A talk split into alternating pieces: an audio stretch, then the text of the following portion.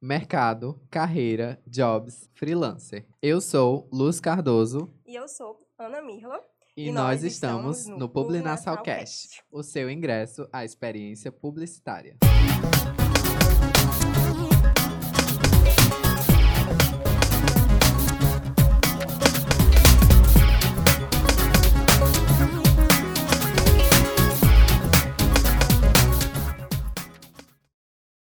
Episódio de hoje, discutiremos sobre a aventura do publicitário depois de passar pelos portões da faculdade.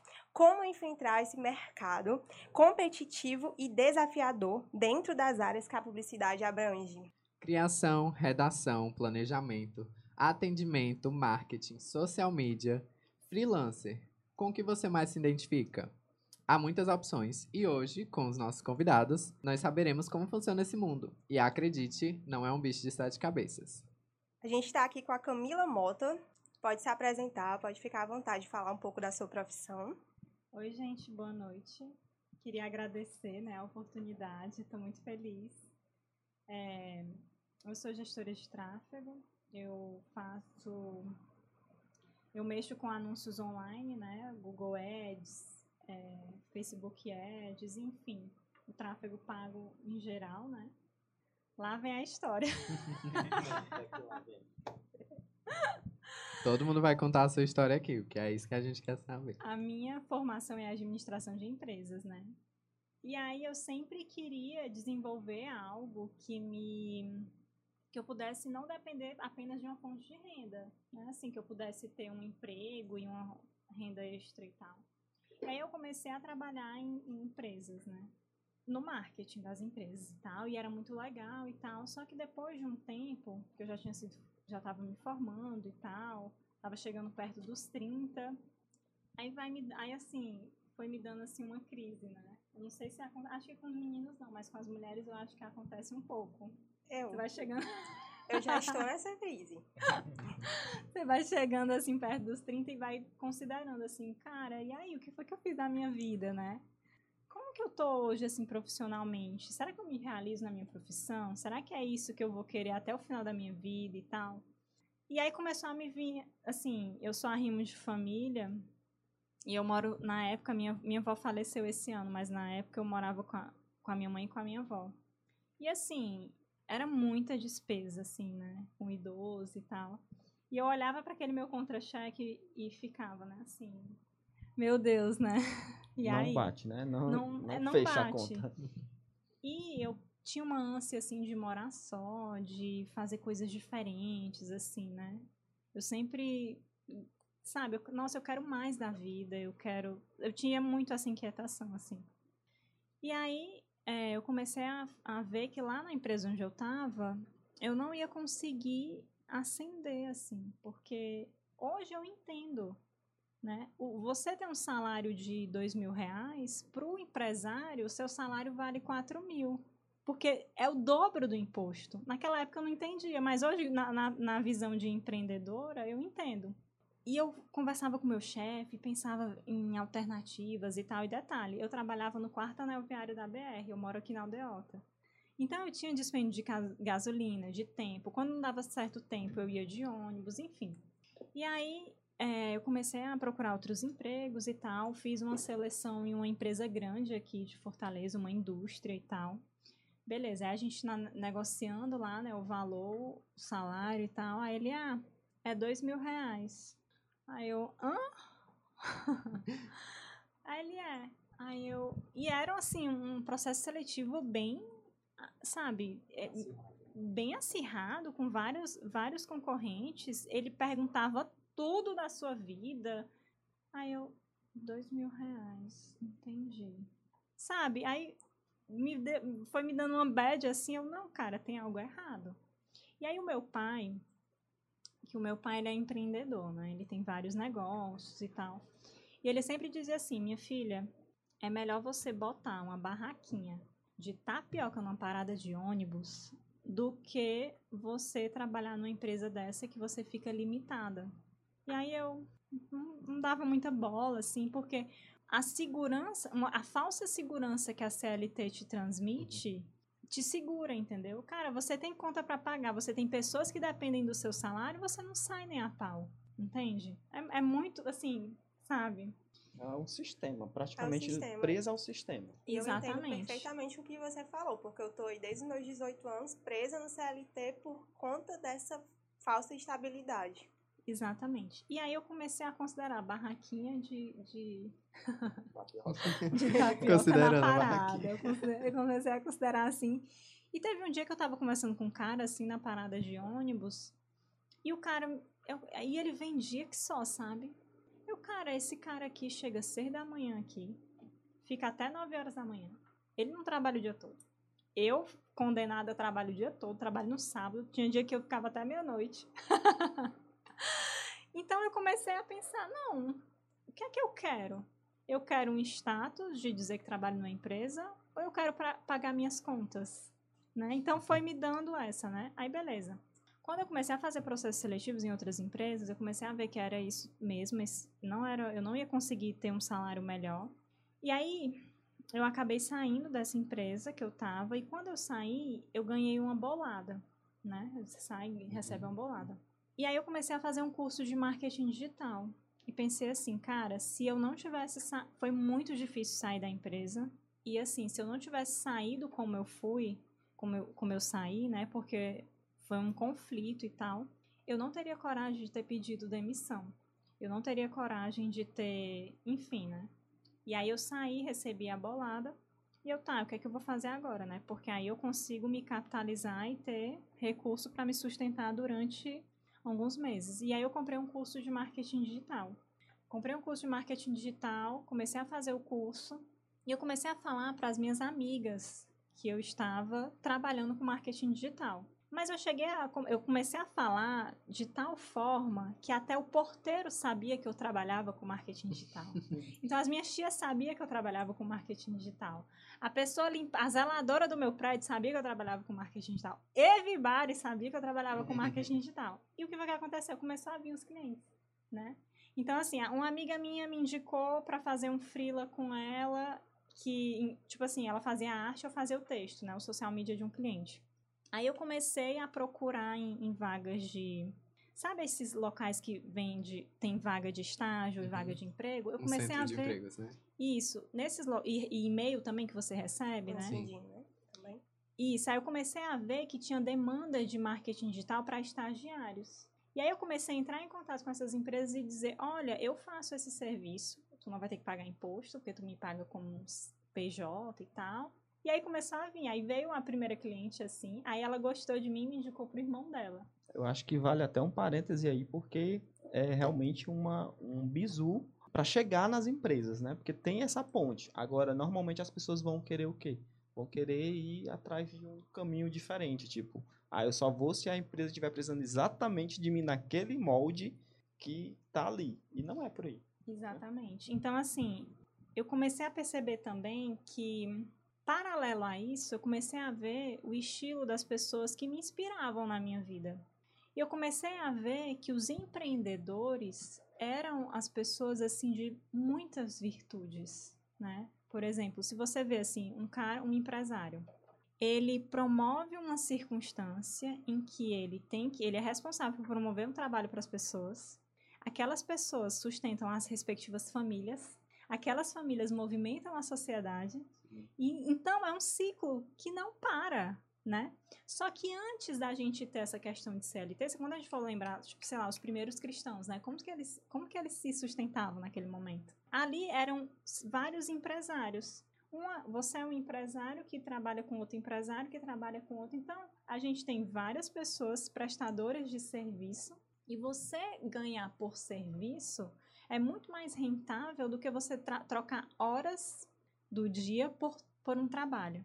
Porque você consegue ter escalabilidade, que isso é uma coisa que eu, assim, para mim não é o que é o mais interessante no, no, no empreendedorismo, né? Eu ganho por produção. Eu vou trabalhar porque eu preciso pagar as contas. Então eu, eu vou ganhar um variável por isso. Tipo assim, se eu trabalhar hoje até meia-noite, eu vou ganhar por isso, porque eu tô fazendo um extra. Na, na CLT, não. Meu salário vai estar ali. E eu vou ficar à mercê de uma, de uma estrutura que vai dizer se eu mereço ou não, mesmo que eu tenha me dado. Então, eu comecei a perceber que, cara, fui ganhando os primeiros clientes, né? E tal, como social media. Eu comecei como social media. E o legal de você começar no marketing digital como social media é porque você tem uma, uma um certo critério para desenvolver conteúdos interessantes, assim, uhum. sabe? Então, para várias outras coisas no marketing digital, você acaba se dando bem. Tô falando demais, gente? Não, não. tô amando. Tá, tá ótimo. Eu, eu tô amando. Eu tô só pontuando aqui, eu tô me identificando com vários Mas momentos. Me ajuda. Eu tô, eu, isso de demais. CLT, você falando aí agora, a gente fica muito preso ao CLT, ao seguro-desemprego, ao FGTS, ao décimo Mas isso é terceiro. tudo ilusão. Isso e é ao mesmo ilusão. tempo, a gente fica, como eu tava falando pro Luiz, eu trabalho com vendas, ah, ganho mas ao mesmo tempo eu fico pensando, essa semana a gente tem que vender 7 mil para ganhar uma 100 reais. Tá, mas eu tô dando 7 mil e vou ganhar 100 reais. Hoje em dia, o que, que eu faço com 100 reais? Entendeu? Não nem 10% e eu tô com as minhas costas. Assim, gente, eu vivo no Doflex. Aí, como você falou, tô me identificando também. Por quê? Porque agora eu tô começando também nessa de social media. tô com dois clientes. Olha, que legal. Mas, assim, e é mais no tato. Uhum. Porque eu nem gosto de fazer as unhas. Tô trabalhando para uma pessoa que tem uma esmalteria de alongamento. E fui né, pesquisando o que eu posto, o tipo de conteúdo. E agora eu vou começar com corretor de Uhum. moda no Instagram dele também. Apesar de eu já ser desse mundo de moda, de loja, mas a gente tudo é aquela pesquisa, é o conhecimento. A gente tem que ter essa atitude de ir atrás, que foi o que você teve, de estudar. Uhum. Porque é o que eu mais escuto, que o estudo, onde eu, onde eu estou, que Uhum. o estudo não vai me levar para nenhum canto. É o que eu escuto, porque as pessoas, quando você quer crescer, tem gente ao seu redor que quer te levar para baixo. Uhum. Então, acontece muito isso aonde eu estou no momento. Então, isso é vendo você, o seu começo, de você ter saído, porque a gente é muito preso para a carteira assinada, até aquela estabilidade. Meu Deus, mas eu tenho que ficar um ano, porque eu- depois de um ano eu posso, se eu for demitida, eu vou receber o seguro. Sim. Então, tô, tô, tô amando. E, e assim, e quando, não sei se foi contigo, mas quando a, a, a gente é, sai do CLT para entrar no empreendedorismo, a gente entra numa nova onda que é ser criticado, né? Com certeza. Porque empreender, eu, eu- às vezes eu comento que É é, coisa você de saltar doido, de né? paraquedas. Eu já saltei de paraquedas, então eu sei o que é Nossa, isso. que legal. Saltar de paraquedas, só que sem ter a certeza que o paraquedas vai abrir. né? tipo assim, eu vou. Cada dia é um é, dia, é, né? cada dia é um dia. Sou. É nesse preço aí. Então, assim, e, e, e, e hoje, para nós que somos empreendedores e que estamos tendo sucesso no empreendedorismo, né? Porque você conseguir permanecer mais de cinco anos no empreendedorismo e conseguir realizar seus desejos e anseios, né? Não é fácil. Uhum. Mas se manter, você meio que quebra paradigmas, principalmente questões que são muito, é, são muito enraizadas na, na nossa família por conta da tradição mesmo, né? Exatamente. coragem, tipo, né? pra mim, é, foi meio louco. Ter uma família inteira que é concursada, Esse também que é foi meu desafio, a minha família. E aí, Mas assim, ó, se você for pensar, os Estados Unidos, né? Eles são uma potência econômica. E lá, o nível das empresas é uma coisa, né? Tipo assim, não é que eu, eu contrato as pessoas também por produção. E isso também vai dando mais resultado, né? Porque assim, se eu te contrato por produção, então tu vai ter tempo para ficar com teu filho, tu vai ter tempo para sair com a tua esposa, tu vai ser um prof... tu não vai ser um profissional frustrado que só trabalha. Então, e, e detalhe, outra coisa também assim que que me realizou muito nesse universo foi que eu tava uma vez eu, é, eu consegui eu consegui diversificar minha receita, então assim, eu presto serviço e eu dou aula. E além disso, quando a é, no comecinho, que eu tinha poucos clientes, né, como social media, eu vendia capinha de celular, eu dava aula para terceira idade de Instagram e WhatsApp. Ai, que legal. Gente, Nossa. eu só não roubava, mas dinheiro eu conseguia. Olha, me deu uma ideia. Ela me deu uma ideia massa. E agora, né? Aí o que era legal, por exemplo, esse negócio de capinha de celular, de suporte e tal, que eu vendia e tal, eu me lascava todinha. Mas era uma, uma receita assim, tipo, 300 reais, sabe? Uhum. Que fazia diferença. Então eu comecei a ver assim, caramba, se eu trabalho, né? Tipo assim, as coisas vêm, sabe? Deus ajuda, né? As pessoas é, é, é um ciclo, né? Virtuoso assim. Então foi me motivando muito. E tem na Bíblia, né? É isso, né?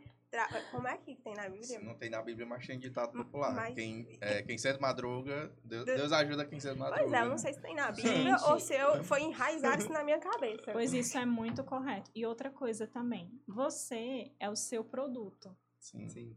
Então, você não para de estudar. Isso te motiva muito, sabe? Nossa, aí você começa a dar aula. Eu dou aula num- num- em uma escola aqui de design e as- os, os alunos me sugam, né? Então é muito legal que isso te exige a preparar uma aula legal, a levar cases de sucesso interessante, a motivar os meninos, né? Enfim. E aí um outro ponto também, é, aí beleza, eu comecei como social media e tal, comecei a ganhar dinheiro e eu, eu tinha a minha receita diversificada, né? Porque era serviço de social media, dava aula para terceira idade e vendia capinha de celular. Tudo bem. Chegou um momento que eu comecei a aumentar os clientes de social media. E aí eu fui diminuindo esses dois. Só que foi que eu percebi que o social media você aumenta o número de clientes, então você aumenta trabalho. Uhum. E aí eu comecei a ficar, cara, eu tô trabalhando muito. Eu quero ter tempo para estudar, né? Sim. Então, ah, então vou contratar uma estagiária. Tudo bem. O salário que eu dava para minha estagiária era tipo 550, 12 horas por semana, online, online. Era um estágio que eu sempre quis na minha vida. Acho que é uma tendência, né? Quando você vai com seu primeiro estagiário, normalmente você vai querer tratar ele bem como você queria ser tratado. Outro ponto. Eu acho que isso me ajudou muito. É verdade. Isso é muito verdade. Assim, como você. Tipo assim, as pessoas que te. Assim. Exigir um pouquinho mais, assim, você vai vendo, pronto, é isso é o que eu não quero ser. Isso. Uhum. Caramba. Né? Isso é muito legal, assim, que o, o empreendedorismo também te dá essa maleabilidade nesse sentido. E um outro ponto, aí beleza, eu percebi isso, né, que com social media, beleza, eu aumento o número de clientes, ganho mais dinheiro, mas eu fico com o horário mais apertado. Então eu não consigo ir para um evento, eu não conseguiria, né, me expor e tal. Aí eu e começou a vir demanda de gestor, de anúncios, né? As pessoas me perguntam se eu fazia anúncios e tal. Aí eu, cara, eu comecei a dizer que não fazia, mas chegou um dia que eu, cara, eu vou fazer esse negócio, né? Aí eu combinei com a menina o seguinte: Fulaninha, você é gestora de tráfego? Aí Ela sou. Ah, então quer dizer que você desenrola, né? Você sabe tudo e tal, não sei o que lá, lá, desenrola. Fácil, beleza. Pois vamos fazer o seguinte: vai chegar uma cliente aqui pra mim e o combinado é o seguinte: vamos fazer esse serviço juntas. Você vai me dizer como é que eu faço e eu operacionalizo. Você manda e eu obedeço. Combinado? Combinado. Quando chegou na hora que você começa a apertar, e aí? Como é que cria a campanha? Como é que escolhe o público? Como é que faz a segmentação? Como é que divide a verba para público frio e público quente? Como é que seleciona os criativos? Qual a orientação que a gente dá para o cliente? Ela não sabia. Aí foi me dando aflição. aflição. E a cliente me pressionando e eu, Senhor, me ajuda, né? E aí eu comecei a ver, cara, eu vou ter que estudar. Então, beleza, eu vou começar a estudar isso aqui porque essa, essa amiga aqui não vai desenrolar. E aí eu comecei a estudar, comecei a entender e tal, e percebi que na gestão de tráfego é um trabalho muito mais analítico do que braçal. Uhum. E aí, o cara, isso é perfeito pra mim. É isso que eu quero. Né? Eu quero desenvolver uma estratégia para ver os negócios crescerem. E é diferente o nível do cliente que te procura. Uhum. Um cliente que te procura para um social media, eu acho que até o. Pode falar também na parte do design, né? Ele quer uma coisinha bonitinha. Ele quer uma arte. É, ele tá mais no visual, voltado pro visual do que pro, pro, pra métrica em si. Exatamente. Só que o, o- o cliente que te procura para anúncios, tipo assim, você não tem que dizer para ele que ele tem que, que postar. Você não tem que dizer para ele que é importante ter um posicionamento digital. Ele já sabe. É, na verdade, já é um entendimento que os outros ainda precisam adquirir, né? Então, Exatamente. quem, quem procura a trabalhar com anúncio, quem já tem esse entendimento, já sabe que o marketing digital dá resultado e não é só um feed bonito. Eu preciso ir além disso. Por isso que ele chega, né? Então, é, eu comecei a estudar anúncios e tal, e aí me apaixonei perdidamente. Só que algum, tem algumas. É, e sou extremamente realizada nisso, né? Tem algumas peculiaridades que eu também vou, poder- vou falar para vocês no decorrer do podcast, porque senão eu só, só vou falar aqui. Eu quero escutar de vocês, porque eu, eu aprendo também, né? Quando a gente aprende quando escuta. Mas eu tô querendo muito aprender sobre tráfego pago. Me surgiu essa curiosidade porque eu trabalho numa loja infantil, tava Uhum. contando pros meninos. E a pessoa que foi fazer o tráfego pago errou. Então o público que chegou pra gente foi só pedófilos. Caramba. Me pedindo foto Ele de não criança errou, nua. não, né? Ele praticamente. Desculpa, Gente, gente. a literalmente mandavam áudio pra mim, os caras, e eu quero ver foto de criança pelada. Primeiro mandou uma foto de uma menina de biquíni. Eu, não, Gente, a gente não não vende acredito. biquíni. A gente não vende biquíni. Que absurdo. Aí ele Acho que isso mandou um áudio. Esse foi o que eu mais, o que eu mais me impressionou. Ele eu quero ver, ele mandaram um CEO, gente. Mandou, eu quero ver as fotos da menininha pelada. Isso me impactou não. Eu não tô acreditando Nossa, nisso. gente, Olha, eu vou ligar pra polícia. Não sei o que. Aí eu fui falar pra minha chefe, ela ficou horrorizada. Aí ela começou a aprender a fazer o tráfego pago. Mas é uma coisa que eu também tô querendo muito aprender. Inclusive, porque eu, eu tenho um nessa, curso, eu sou viu? Eu tenho um curso. Olha. Ela vendendo, ela vendendo. A Ai, empreendedora. mas é caro, Ela- porque todo mundo ela fala vende que o é muito produto caro. dela, vai. Vai Mas quanto é que vale o resultado que você vai ter para sua carreira, o Ai, investimento? O que é Pois a caro gente pra vai você? conversar, viu? A gente vai conversar. O que é valor e o que é preço aqui? Caramba. Pois então vamos conversar, viu? isso foi uma coisa que eu também aprendi no empreendedorismo, sabe? Tipo assim, todo mundo sabe que eu, que eu dou aula também como anúncios. E o que é que é Ai, legal caramba. disso? Porque as pessoas te indicam. Uhum. Então, tipo assim, e toda oportunidade é oportunidade. Eu, eu, eu dou um curso de social media, né, para os meninos, para os alunos, e eu falo, gente, é, você tá aqui conversando, tomando uma, uma, uma com seu amigo, com a sua amiga, com a sua esposa, enfim, fica com o teu portfólio aqui fácil no teu celular. E aí, qualquer coisa, toca em alguma, algum ponto de, de trabalho e tal, não sei o que, ah, mas você sabia que eu desenvolvo esse tipo aqui? Sabe, eu, Sempre sabe rola, nesse feed, sempre rola. porque, sabe, nós que fazemos a nossa oportunidade. Eu não acredito muito nisso. né? Então, assim, você fala de uma dor, eu já eu tenho uma solução. Uhum. É Porque eu não sei como é que vai ser o dia de amanhã. Então, a todo momento. Certíssimo. E eu acredito que, por mais que a gente saiba da regra, que todos nós que empreendemos, que somos freelancers, que temos a obrigação, às vezes a gente esquece. A gente está ali envolvido com o momento e às vezes a pessoa está ali gritando na sua frente, dizendo: Ah, o meu Instagram tá horrível. E você, ah tá, me passa essa cerveja. eu sou muito disso, então às vezes eu não percebo. Então é Uhum. sempre bom a gente estar ouvindo, porque você vai pontuando. Aqui, recentemente eu tive uma experiência, e eu não vou entrar agora, claro, porque eu vou deixar ela até concluir o pensamento Não, já dela. concluí. Não, que é isso. Demais.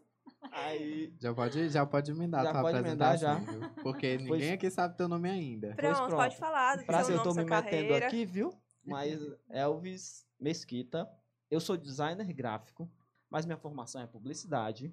Porém, eu uso um termo para mim, para identificar, porque assim, existe, normalmente quando você vai para algum lugar, as pessoas querem saber o que você faz e o que você é. E eu tenho um problema muito grande em definir isso, porque realmente eu empreender é um pouquinho de cada, né? um pouquinho de cada coisa. Então, eu meio que eu tava conversando com a Mirla, eu disse que eu cunhei esse esse termo para mim porque é, é necessidade pura, creative solution, que são soluções criativas, né? Porque tipo assim, se a pessoa chega para mim e diz assim: "Elvis, eu não tenho ninguém, eu não faço tráfico pago, inclusive eu odeio, desculpa". Mas é, se uma pessoa chega para mim e diz assim: "Elvis, tu faz tráfico pago?" Aí eu vou dizer para ela que não faço. Mas, e ela vai insistir, ela vai dizer, ah, é porque eu não tenho ninguém para fazer. E se eu não tiver uma pessoa para indicar, porque agora eu tenho uma pessoa para indicar, né? Se eu Que não tiver uma pessoa para indicar, eu vou ter que, de certa forma, fazer. Por quê? Porque eu não quero que o meu cliente volte ou faça errado. Ou chegue um pedófilo na loja dele querendo ver as Gente, que coisas. absurdo, né? isso? Foi, foi real. Entendeu? Então, assim, o termo foi por conta disso, né? Mas voltando aqui. Então, eu sou freelancer, sou nerd.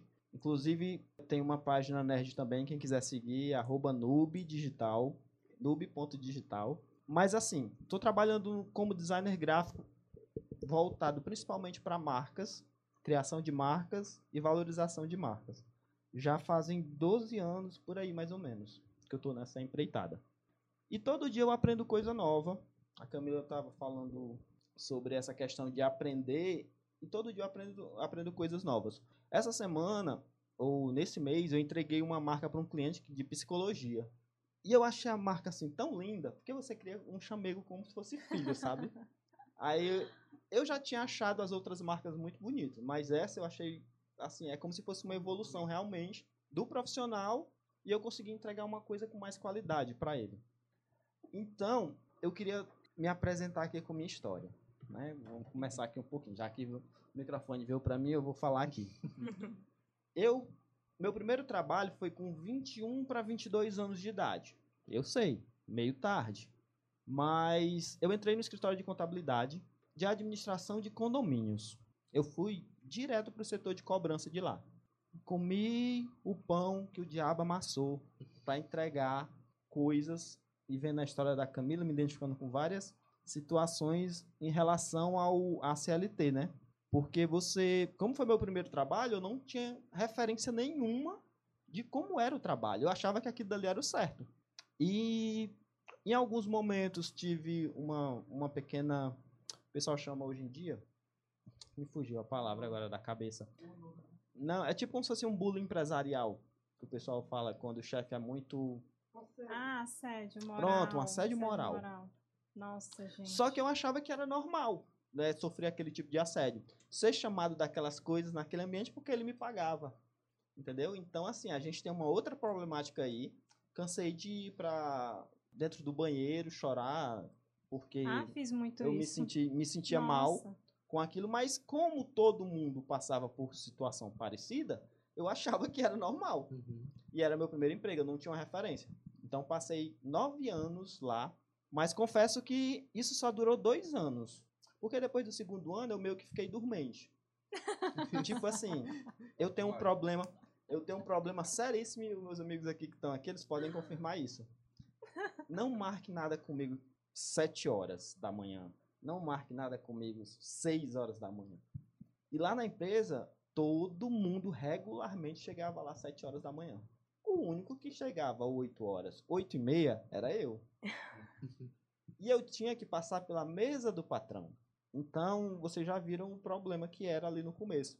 Mas, eu tinha esses problemas lá, comecei a ver que talvez existisse uma coisa fora da caverna. Se alguém pegar a referência, né? e olhando, e olhando um pouquinho adiante, é, eu gostava, eu sempre gostei muito por ser nerd, hoje eu sei que eu sou nerd. Eu gostava de desenhos animados e é parecido com a história do Luiz que eu estava falando um pouco antes. Que, tipo assim, a gente tem uma identificação com. Eu tinha uma identificação com desenho, eu queria ser desenhista. Minha profissão era para era sido um grande mangaká, talvez, desenhar e tudo. Só que assim, eu, fui não sei descobrindo. desenhar nada, sei desenhar nada. Eu também não sei não, viu? Mas eu queria ser. A referência que eu tinha era essa. Então eu queria ser um designer, né? Porque designer vem de desenho e tal. Mas eu não sabia. Então o que foi que eu fui fazer? A única coisa que tinha disponível na época, isso foi em 2011 já. A, última, a única coisa que tinha disponível era publicidade, que era mais parecido. Curso de design se eu não tinha aqui, se eu não estou enganado. Porque se tivesse eu tinha contrato, que eu estava querendo muito. Então comecei a cursar a faculdade. A faculdade ela tem um, um, fundamento importante aí, porque ela explode a cabecinha da pessoa quando chega. Porque ele vê. Eu que sou muito introspectivo, tipo assim, eu chegava na faculdade, eu sentava na cadeira e ficava olhando pra, literalmente assim para o chão enquanto o professor chegava para começar as coisas. Uhum. Porque eu sou introspectivo. Aí, quando eu comecei a desenvolver a questão de apresentação, olhar para as pessoas, etc., então eu comecei a ver que existiam coisas que eu não entendia ainda, que eu não sabia, que eu não conhecia. Isso eu devia ter uns 23 para 24 anos, 25 anos. Então existiam coisas que eu não que, que eu não sabia. Daí decidi em algum momento passou por minha cabeça sair da empresa para fazer algo que eu gostasse, para desenhar.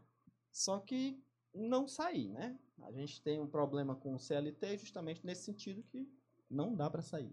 Então eu fiquei naquele limbo por um tempo, acho que uns dois anos, querendo saber se eu sairia ou não. Quando aconteceu alguns problemas na empresa, tipo, e eu vi outras pessoas, pessoas que eu admirava lá dentro, tomarem iniciativas do tipo, ah, eu não quero mais trabalhar aqui, tipo, né, falarem. Então eu vi, ah, isso é possível. Entendeu? Então, foi quando eu decidi. Então, pronto, vou sair. Só preciso me preparar para isso, porque eu não sei como é que eu vou chegar no chefe para dizer que eu vou sair, né? Porque, tipo assim, a empresa dependia muito. Então, saí de lá e fui para uma gráfica. Pense que eu. Eu pensava que eu tava ruim. Sofreu meu mais Deus. ainda na gráfica. E eu mas pensando que eu vinha a parte muito boa agora. mais. Ah, meu filho, Era a gráfica não tem paz. Não tem não, Quem gente. trabalha Gente, em gráfica não Pessoal, tem paz. designers, designers, não trabalham em gráfica. não trabalham, não vão pra gráfica. Vão Pelo quebrar amor de Deus. segmento agora, viu? É por isso que eu disse, né?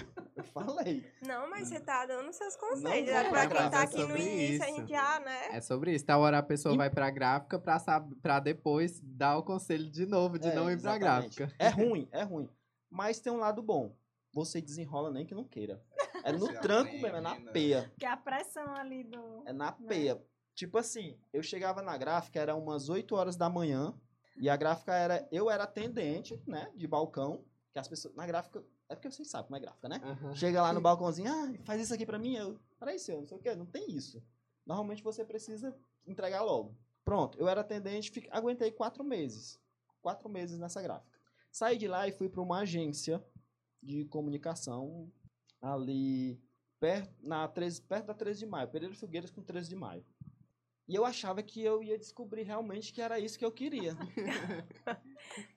Mas meu A parte povo, boa Não, nunca E chega. eu fico, é agora. meu povo, é tipo assim, a pizza da gráfica gourmetizada.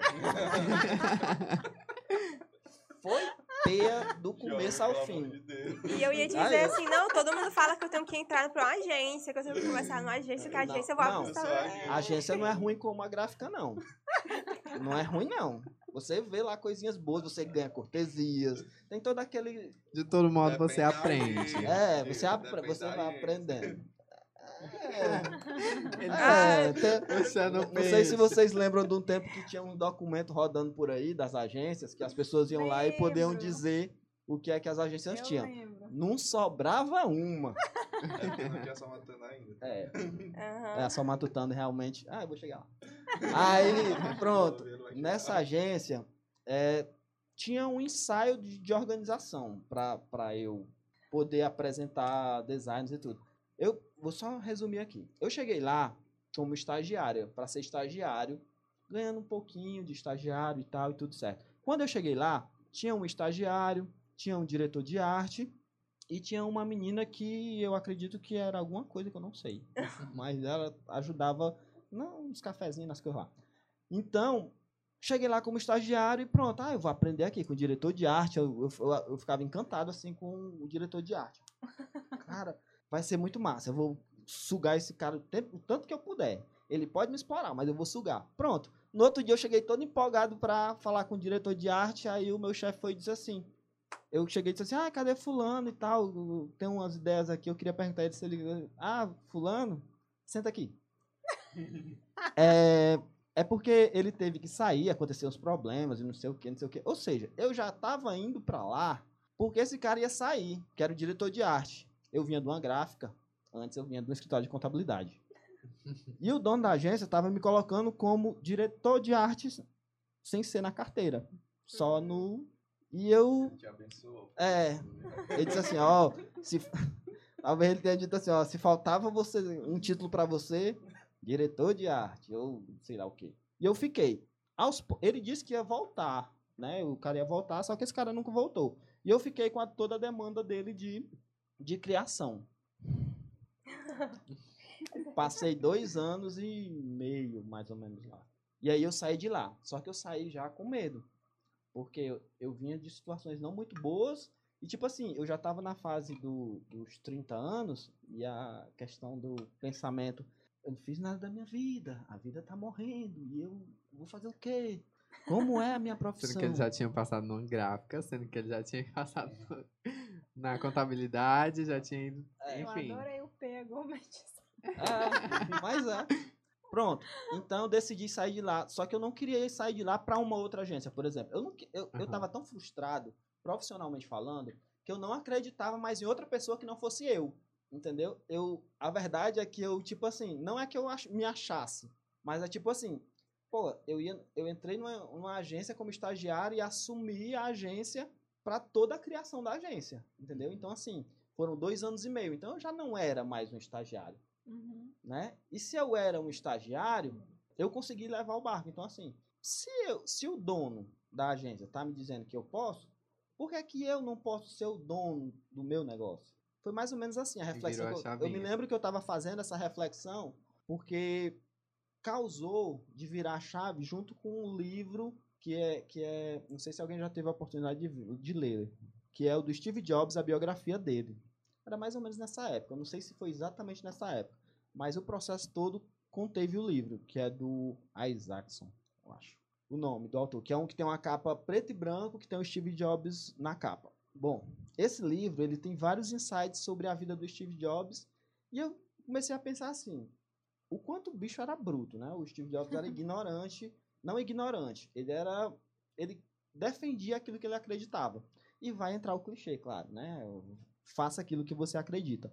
Mas o interessante foi justamente isso, porque quando virou a chave e eu fui empreender, eu fui atrás de pessoas para me ajudar nesse empreendimento novo. Porque você fica com medo, a verdade é essa.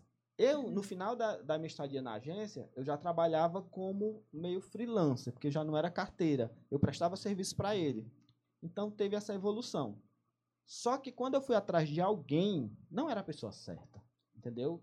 Foi uma sócia, não deu certo. Beleza. Desfiz a sociedade, fui para outra sociedade, não era a pessoa certa. Era outra pessoa, não era a pessoa certa. E saí. Aí eu comecei a ver, será que o problema não sou eu? Né? Por que você fica se questionando? É. Uhum. Você se questiona muito sobre isso. Então, eu decidi, não, vou fazer isso sozinho. Aí comecei a empreender. E para minha surpresa, as coisas começaram a andar, mas é tipo como se você tivesse no- um, um trenzinho numa. Eu sou cheio de, de metáfora. É como se você Design. tivesse. Design. É, é, tem muito isso, né? É como se você tivesse um trenzinho numa areia de praia. E de repente você tirasse. De repente não, com muito suor, né? Tirasse Sim, ele sim, com muito suor. tirasse ele e colocasse no, nos trilhos. Então o negócio vai fluir muito mais rápido. E aí eu comecei a ver, é, ver o dinheiro integral. É, é, todas as experiências que a Camila estava tratando aqui, eu me Ah, isso é identificando. muito massa, Hum, gente. tá doido, é muito Vê aquele dinheiro entrando na sua conta. Ai, gente, que sonho. Entendeu? Ah, Aí você começa, aí você começa a, a ver que você pode sozinho, né? Porque a uhum. gente Te não dá pode uma ir sozinho. confiança, assim, né? E aí você começa a meio que você tava ali no trenzinho na areia e você vai pros trilhos e daqui a pouco você não quer um trenzinho mais no trilho. Agora você quer um tipo assim, ser o dono do, da empresa lá de trens. Se é que vocês me entendem. Aí você começa a ver que talvez isso seja entre no processo de escala. Entendeu? Você consegue ir mais longe, conhecer mais pessoas, etc. Daí entra esse jovem aqui num curso que eu fiz de marketing lá na. Ah, não vou falar marca. não. Ah, desculpa, eu não sou acostumado com essas coisas. Ninguém sabe o que é. Bota um pi, assim. É, bota o pi lá na hora, né? Muito bem, obrigado. Aí, conheci esse jovem e de lá pra cá a gente tem um, um processo de meio que parceria. Porque eu sou freelancer, voltado mais pro designer, e ele é. Há algum tempo já ele tem a Só Matutando, que é a. Ah, não pode falar de marca, né? Pode. Ah, peraí, vocês vão me confundir. Pode ou não pode? Tá só Pode, matutando, pode. pode, falar. Pronto. Aí, bom. eu, agora, eu adoro essas pegadinhas. Aí, Os patrocínios podem. a gente. A gente começou essa parceria. Estamos há uns 4 anos, 5 anos mais ou menos. Né? Nossa, deu bom, hein? Deu bom. Deu bom, deu mais. Finalmente veio aí. Sim, Entendeu? finalmente, porque, meu Deus, tava aparecendo na minha vida. Ah, tem dele. muita dificuldade. Hoje mesmo a gente tava falando de um monte de dificuldade. Mas, tipo assim, você consegue ver que ah, em algum momento não é só o dinheiro. Isso. Entendeu? Porque, tipo assim, é. você, você começa a encontrar pontos ali que, tipo assim. Pode palavrão também? Somos Teve- maiores. Desculpa, mas é porque, 18 tipo assim, ah, é porque eu tô à vontade. Aí, você começa a ver que existem pontos que você tá feliz. Você ainda ganha pouco? Ganha. Mas você tá feliz porque você tá fazendo do Você seu se jeito. realiza, né? É. Você está fazendo do seu jeito, você está fazendo a- da- é, o que acredita. Voltando ao meu cliente psicólogo que eu entreguei a marca dele esse, esse mês, tipo assim, ele, ele mandou dois áudios para mim assim agradecendo muito. O primeiro foi a marca e o segundo foi o site que eu desenvolvi para ele. É, devo dizer que não foi o preço de mercado, nem chegou nem perto assim de, de... eu passei para ele o preço de mercado, só que a necessidade dele fez eu fazer tipo 25% do valor para ele. Uhum. Então, assim, mas ele foi de uma, de uma compreensão tão grande, como cliente, eu não estou acostumado com clientes desse jeito, porque cliente, ele só quer porque está pagando. Ele só quer.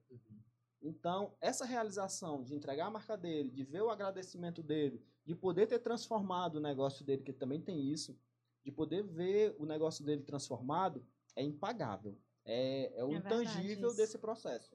Porque a gente consegue é, me- é como se a gente conseguisse ir além de nós mesmos, entendeu? É um legado que você deixa. Isso é fantástico. Eu vendo a Câmara falar, eu tava pensando aqui, cara, isso é muito bom.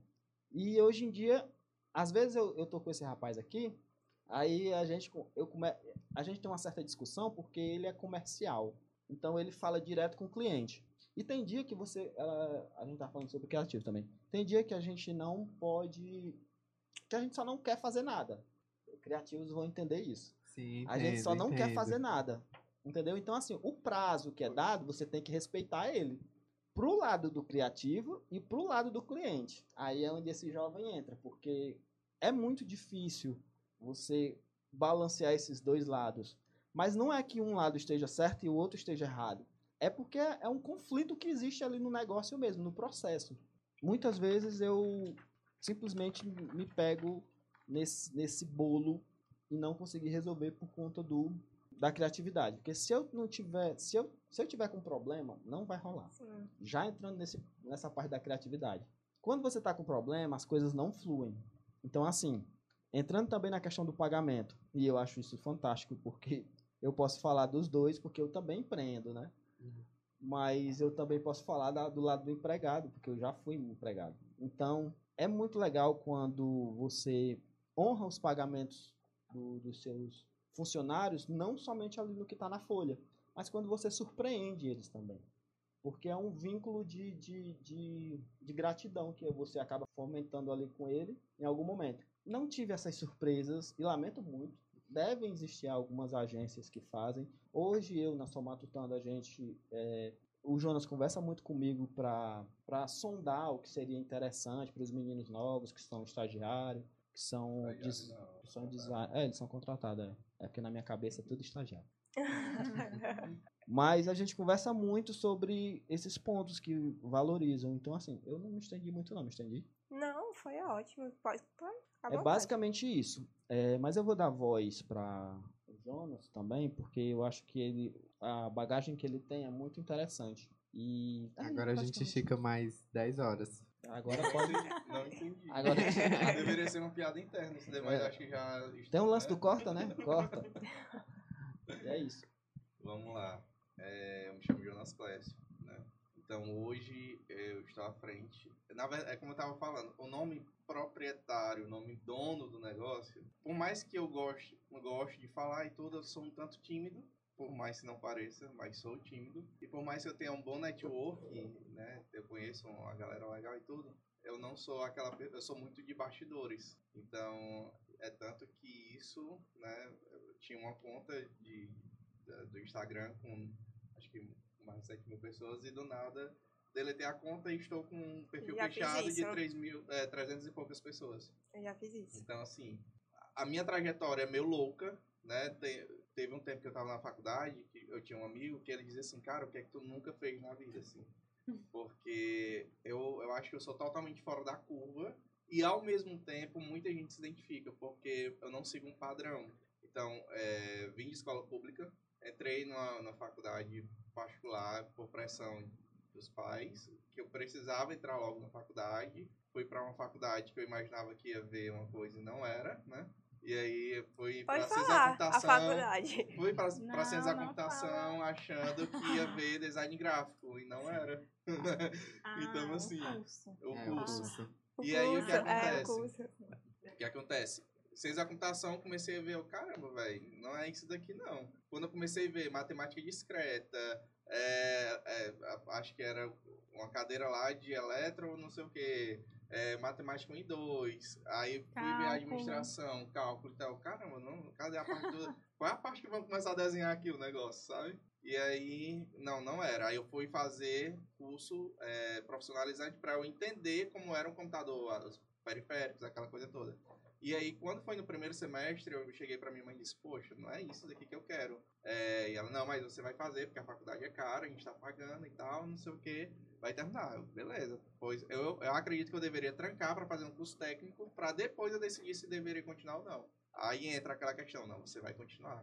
Beleza, vou continuar, ok. E aí eu nunca tinha trabalhado, tinha, na verdade sempre gostei de fotografia desde oito anos. Eu- a- com oito anos eu ganhei uma câmera analógica e eu era o, o- vou usar o termo gordinho porque da, da forma carinhosa, tá? Eu era o gordinho da turma que levava uma câmera analógica com um filme de 12 poses toda semana pra sala de aula. Então assim, para algumas pessoas não é tão não era tão comum, né? E eu sempre gostei de fotografia e tal. Aí quando, é, acho que com 12, 13 anos, ganhei uma digital, a Sonyzinha. E aí Já tive. depois. É, e aí depois eu comecei a, a, a ver assim, poxa, então assim, como eu tinha uma câmera digital, aquela coisinha, fazia uns bicozinhos, né? Tipo, ah, fulano tá pedindo pra tirar umas fotos. Vou lá, faço uma foto, pego as fotos, ponho no, no Movie Make, e aí pego um, um videozinho lá, um, um, uma- uma- um áudio, ponho por trás a música, ponho os efeitozinhos lá automático e É Bem, porque tinha uma época que era esse CD, né? De foto, é? é, E ficava- isso. Nossa, eu amava Sendo fazer isso, gente. Eu amava aí- fazer isso. Proibidão, acho que não sei se qual coisa vocês cortam, mas aí, tá falando de empreendedorismo. Como é que eu me descobri empreendedor? Na verdade, eu não era empreendedor. Eu acho que é a parte mais interessante. É a parte mais interessante, mas é a parte mais louca, sério. Não sei nem se pode. Vou contar porque. Eu, na verdade, a minha mãe quis me incentivar. Minha mãe sempre quis me incentivar a trabalhar pra mim. Ou, não trabalhar pra mim, a, a ser desenrolado, na verdade. Banco, acesso a banco, tive muito cedo. É, acesso Nossa, a, a várias coisas, tipo assim, Que ela- boa. é, cozinhar, velho, fazer tudo, porque ela sempre diz, ó, se, se eu morrer ou acontecer alguma coisa, você vai saber se virar na vida, você não vai precisar de ninguém, não vai depender de ninguém. E aí, colocou pra mim uma, uma banquinha, eu tinha, eu acho que uns 9 ou 10 anos, um, um, pra eu vender doces, e aí eu era o meu, eu era o vendedor e o comprador, né?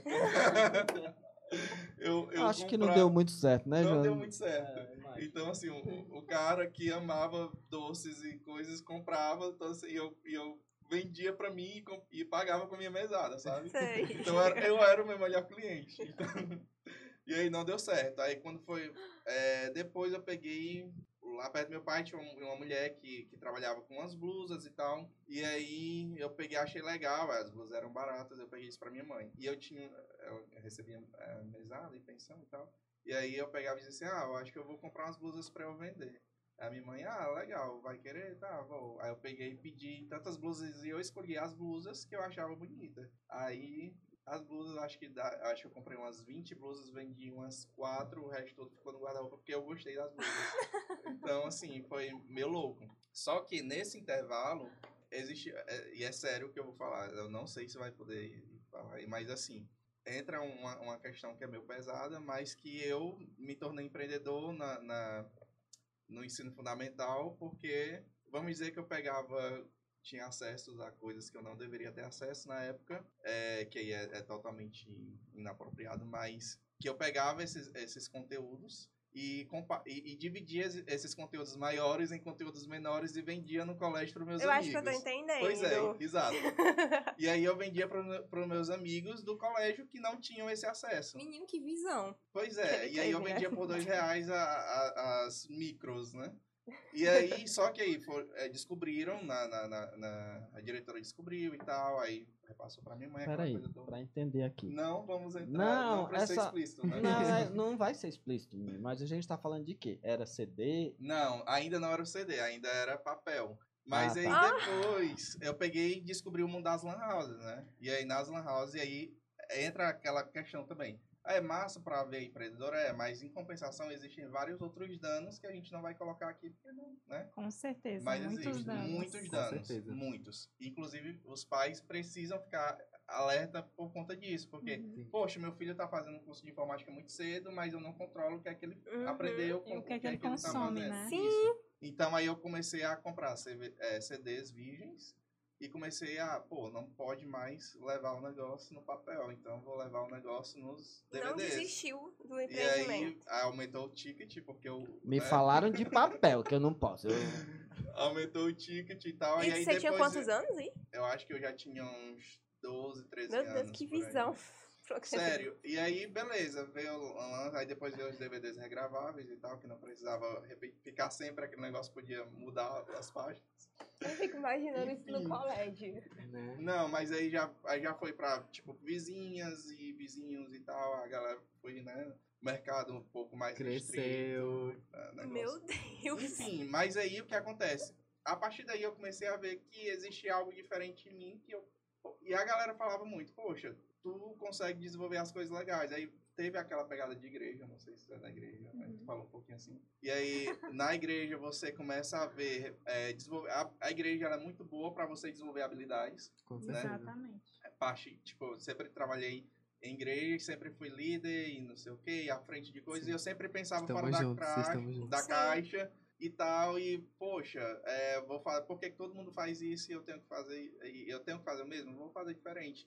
E aí, com essas questões da igreja, é, chegou um determinado, um determinado, um determinado momento da minha vida que eu fui convidado para liderar um, um grupo de teatro do nada. Eu fazia E aí teatro eu, na igreja. como assim, velho? Eu liderar e tal, aí eu, poxa, então se é pra liderar um grupo de teatro, vamos fazer direitinho. E aí entra o marketing, porque, poxa, então eu vou divulgar que vai ter, vai ter seleção, a galera vai receber uma, uma, uma Vamos pauta. fazer algo E profissional, aí vai né? ter, é, Não é e aí é da vai ter igreja aquele que não- negócio, vão fazer testes, vou escolher três pessoas para trabalharem comigo, que aí vai ser a minha segunda pessoa e tal. E aí, seleção, aquela coisa toda, ah, vamos profissionalizar o negócio, comprar material direitinho, estudar sobre e tal. E aí depois, deu, tava dando muito certo teatro, e aí depois fui convidado a liderar adolescentes. E aí, liderando adolescente, chegou para mim uma turma, acho que de três ou quatro adolescentes que não tinham nomes, eles tinham o nome dos pais, que é, ah, é o filho do fulano, filho do fulano. E aí você começa a pensar, poxa, por que, que a galera não tem a sua própria identidade? O que é que falta? Porque as outras redes, elas cresciam e a, e a deles não.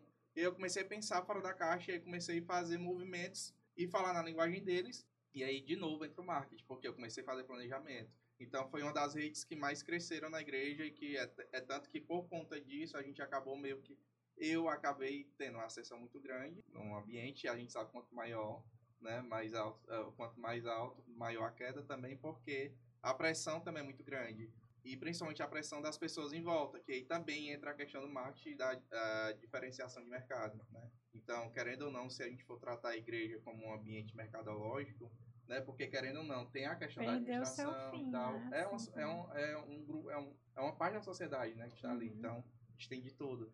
E aí a gente começa a ver que, poxa, e aí foi aí que eu comecei a, cara, tem algo diferente. Não, eu gosto de, eu gosto disso. Eu, eu era do tipo de eu tinha uma galera que trabalhava comigo e eu dizia assim, poxa, é, eu vou fazer um evento do nada e eu desenvolvia tudo, cada detalhe do evento, o que é que vai ter, o que é que não vai ter, porque eu dizia, poxa, se eu não conseguir executar, vai ter que existir do, do mesmo jeito, porque a galera já tá convidada e tudo, eu gostava muito de todo final de semana fazer eventos e tal, é, acampamento, aquela Ah, coisa eu toda. amava acampamento. E aí eu organizava da, da forma mais minuciosamente, assim, era, era muito tudo é, milimetricamente pensado e desenvolvido.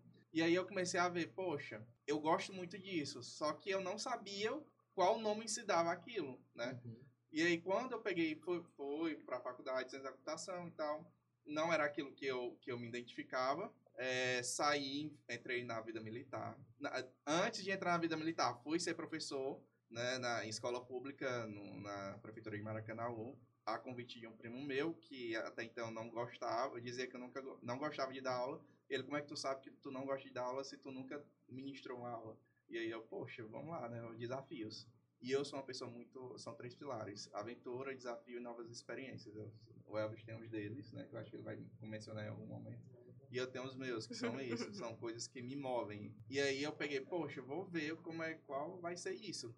E tinha aquela questão, eu era muito novo e escola pública a gente sabe que existe uma galera que, tipo, um menino na, na, na sétima série que tem 18 anos praticamente, né? Uhum. E eu, caramba, como é que vai ser esse lance aí? E consegui manter minha dignidade em sala de aula e, e o respeito da galera, e foi muito massa. E aí é, o diretor gostou, aí indicou para outro colégio e tal, e aí começou. Beleza, eu comecei a trabalhar com 18 anos e meio em escola. Entrei no quartel, né? Foi para ciência da computação e tal. Entrei no quartel, no quartel é, foi para área administrativa, aquela coisa toda. Então já é um outro ambiente que você aprende um bilhões de outras coisas. Recomendo o quartel para quem quer viver uma, é, uma experiência de vida e, e não, eu não, eu tive a oportunidade de viver uma carreira militar e não quis, opção minha. Mas tem pessoas que gostam. Eu queria estudar e não tinha como estudar dentro do quartel, né? Se alguém conseguir, por favor, ensine como é que faz. não tinha. Tentei, foi aí que eu tentei.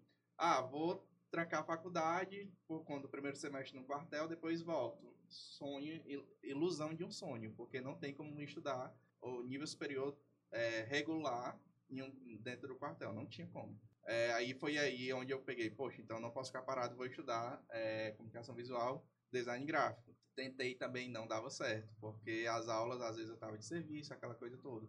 Saí do quartel e aí eu fui. Vou estudar é, comunicação visual, que é o que eu acho que eu gosto. E aí comecei a estudar e tudo, fui estudar fotografia. E eu sempre tive é, um, um, lance que eu, eu até falo muito pra galera. Pô, se tu quer estudar algo novo e tal, tenta estudar alguma coisa que tu pode reverter isso em dinheiro, Uhum, né? Legal. Então, assim, eu fui estudar é, design gráfico porque eu sabia que dava para ganhar dinheiro com aquilo e dinheiro rápido. Uhum. Fotografia também não. Fotografia para mim sempre foi um hobby. Eu entrei na fotografia comercial por acidente. Fui fazer um, um casamento, uh, uma, uma amiga foi casar e não tinha foto, não ia ter nada, e eu tinha um equipamento, tinha comprado tudo. E aí convidei uma amiga minha que sempre quis ser minha sócia, ela sempre falava, ah, um dia a gente vai montar um estúdio e tal. Eu, ah, vamos fazer as fotos do fulano. Então, eu, eu ia fazer o book sozinho. Aí eu peguei, ah, vou fazer teu book. Ela, sério, sério. Aí quando foi no casamento, e o casamento vai ter fotógrafo? Não, não vai ter não e tal. Aí eu disse assim, ah, pois então eu vou chamar uma amiga minha pra gente fazer tuas fotos. E aí no dia do casamento da menina, a gente conseguiu fechar um, três contratos, porque ia ter um casamento coletivo e a gente não entendia preço de legal. nada, nada, nada, nada, nada. E aí, vocês fazem algo? Fazemos. Uhum. E aí tá o lance da, da oportunidade, né? Sim, que a você tem que ter a oportunidade, Isso foi ver a de oportunidade em beleza, todo porque canto. estavam as três noivas lá, ó, né, da, da, da menina, e aí as três estavam se arrumando pra ir pro casamento com ela. E aí disse assim, ah, a, a minha tia vai casar e tal, e aí estavam lá, e, ah, tu faz foto? Eu, ah, é fácil. Tem um equipamento, tem, eu tinha comprado iluminação de LED, cara, de tipo, um LED de 1.200 reais na época pra eu não trabalhar com fotografia, só pra poder levar uma estrutura melhor pro casamento da menina. Que amigo, viu? Não, sério. E aí eu peguei e comecei assim, ó, poxa, a gente faz. Fechei é, os três contratos, tipo, por mil e pouco, sendo que o álbum era quase mil reais, de um. Então, assim, ainda teve uma que casou, com 15 dias separou e a gente mandou fazer o álbum mesmo assim. Tipo, tinha mandado fazer. Sério, prejuízo. Até hoje as fotos são lá. Então, assim, é, e aí entrou naquele lance, poxa, é, entrou na fotografia comercial por acidente e tal, ok, daí vamos lá tentar formalizar a coisa. Nunca gostei de trabalhar com o meu nome, né? Então vamos tentar o nome de uma empresa. E aí veio a Agendiana, que é uma pessoa que eu amo de paixão, assim. Ela e o Thiago, que é o, hoje o esposo dela. É, e aí nós montamos a Alfômega Fotografia, que aí tem toda a questão da... Como eu já tinha estudado comunicação, aquela coisa toda, é, e a Agendiana Publicitária. Então a gente diz, poxa, não pode ser um nome qualquer, então Alfômega, Alfa e Ômega, início e fim, primeiro e último. Que a nossa ideia era pegar o casal quando ele tivesse no início do namoro, ou tivesse namorando e tal, e aí ser o fotógrafo dos aniversários dos filhos dele, sabe? Então, assim, e aí teve alguns que entraram nesse ciclo. Que aí a gente fotografou pré-noivado, noivado, aquela coisa toda, batizado do menino, aniversário de um ano. E... Então, assim, bem legal esse lance. E aí entrei também naquela questão do. do... Fui trabalhar numa indústria. Trabalhei antes. Trabalhei na. Eu falei que a minha história é meio louca. Meu Deus. Não, você não Trabalhei antes nunca. como call center. e aí foi onde eu aprendi a, a questão da venda. As pessoas sempre falavam que eu sabia vender e tal, que era bom. Fui trabalhar no call center para vender provedor de internet. Cara, eu tinha, eu sempre gostei de ambientes agitados, energizados. Quem mora, ou não mora comigo, mas quem convive comigo sabe que de manhã eu acordo Uma é, bala, né? do karaokezinho aqui e tal, um negócio e já era, entendeu? E aí, no call center era meio que essa vibe, sabe? Tipo, fechou a meta, e tal, não sei o que, fechei uma venda e tal. E aí eu gostava, eu pirava lá dentro. Então, assim. Bater a meta, vamos pro passeio. É, muito Foi. louco, muito louco. E aí, ó, cara, eu vendi assim, desesperado, porque eu jogava todas as minhas energias. Teve uma senhora que passou mal, porque ela foi dando, ela dormiu e ela, e aí, não sei o que e tal. E eu, e aí, e eu fui entrando na vibe e ela também, sério, a mulher passou mal, porque ela ficou com um nível de euforia tão grande na minha venda, que ela passou mal. E aí, quando eu tava tentando, e a mulher não fechou a venda, porque ela passou mal antes de liberar os, o coisa do cartão. Sim, sim. E Sei aí o que é. acontece? Depois eu fiquei tentando, poxa, cadê tia? Né? vamos fechar, vamos E fechar. aí a gente E aí gosta o de ser dela, o competitivo filho também. dela, o filho dela atendeu e disse assim: "Olha, minha mãe passou mal, a gente não precisa de provedor de internet e tal". E eu, meu senhor, pelo amor de Deus, eu preciso fechar minha meta. Então, aí foi já foi uma experiência, sabe? E aí eu descobri, poxa, então eu sou bom de venda. E aí fui trabalhar no setor é, de- é, criativo de uma indústria, onde eu entrei para somar com a, com a equipe. Em pouco tempo, vamos dizer que o dono, o dono da empresa era aquele dono, chefe, não líder. E aí o Uhum. chefe meio paia mesmo, sabe? Tipo assim, meio bem pé no saco. E aí o que acontece? Era aquele cara que queria impor a verdade dele, que todo mundo tinha que fazer o que ele queria e era aquilo e F, entendeu? Uhum. Então, assim, o cara era muito de jogar, ele não era de unir setores, ele era de jogar setores um contra o outro para gerar competitividade e Uhum. produção. Basicamente isso. E aí, o que acontece? No, no meu. Entrei porque um, um menino tinha sido demitido, eu tinha mandado o currículo porque eu queria sair desse, né, do lance lá do, do- da venda, né? Uhum. do, do call center. E aí, queria entrar na- no lance da. da, da- tinha feito, gra- tinha trabalhado uma gráfica na. Até ali pertinho do Papicu.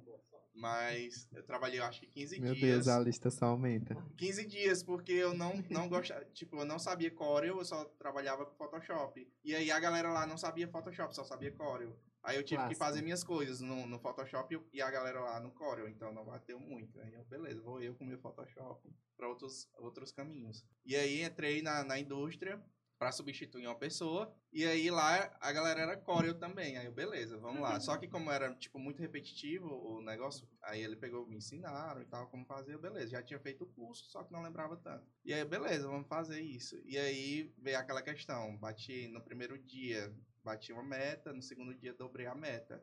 E aí, claro, aquela pessoa que vem de fora já, né, tá naquele desespero de pegar o negócio, né, de fechar o contrato. E aí, só que isso abriu os olhos do dono para uma pessoa que estava lá e que poderia, né, Porque quem é vendedor é competitivo, por Sim. natureza. A gente gosta de vender, não é só isso. por bater a meta, a gente também quer mostrar que a Sim. gente está em primeiro lugar. Com certeza, vendas. jovem. Se não fosse, eu não saia nem de casa. e aí o que acontece? É, só que aí o dono da empresa chegou pra mim, e isso é uma empresa lá em Maranguape, tá? Então, assim, eu era um pouquinho conhecido em Maranguape por conta dos ambientes que eu frequentava, igreja, que já é um mundo, né, de pessoas que todo mundo conhece, quartel, que é outro mundo, e colégios, que também são outros mundos. né? E aí, ah, você é fulano, e era uma, uma família meio política, e a minha, minha, minha família materna também tinha alguns contatos políticos e tal. E por mais que eu não, eu sou totalmente antipartidário, então cada um segue sua vibe, mas eu né, tenho a minha e eu não, não, não permeio esses, essas questões políticas. É tanto que eu estava tentando trazer para a empresa um, um formato de, de, de trabalho que seria trabalhar com prefeituras e eu já estou revendo isso porque já fiquei sabendo que é muito tem que se vender muito e aí já não faz, não é minha filosofia de vida.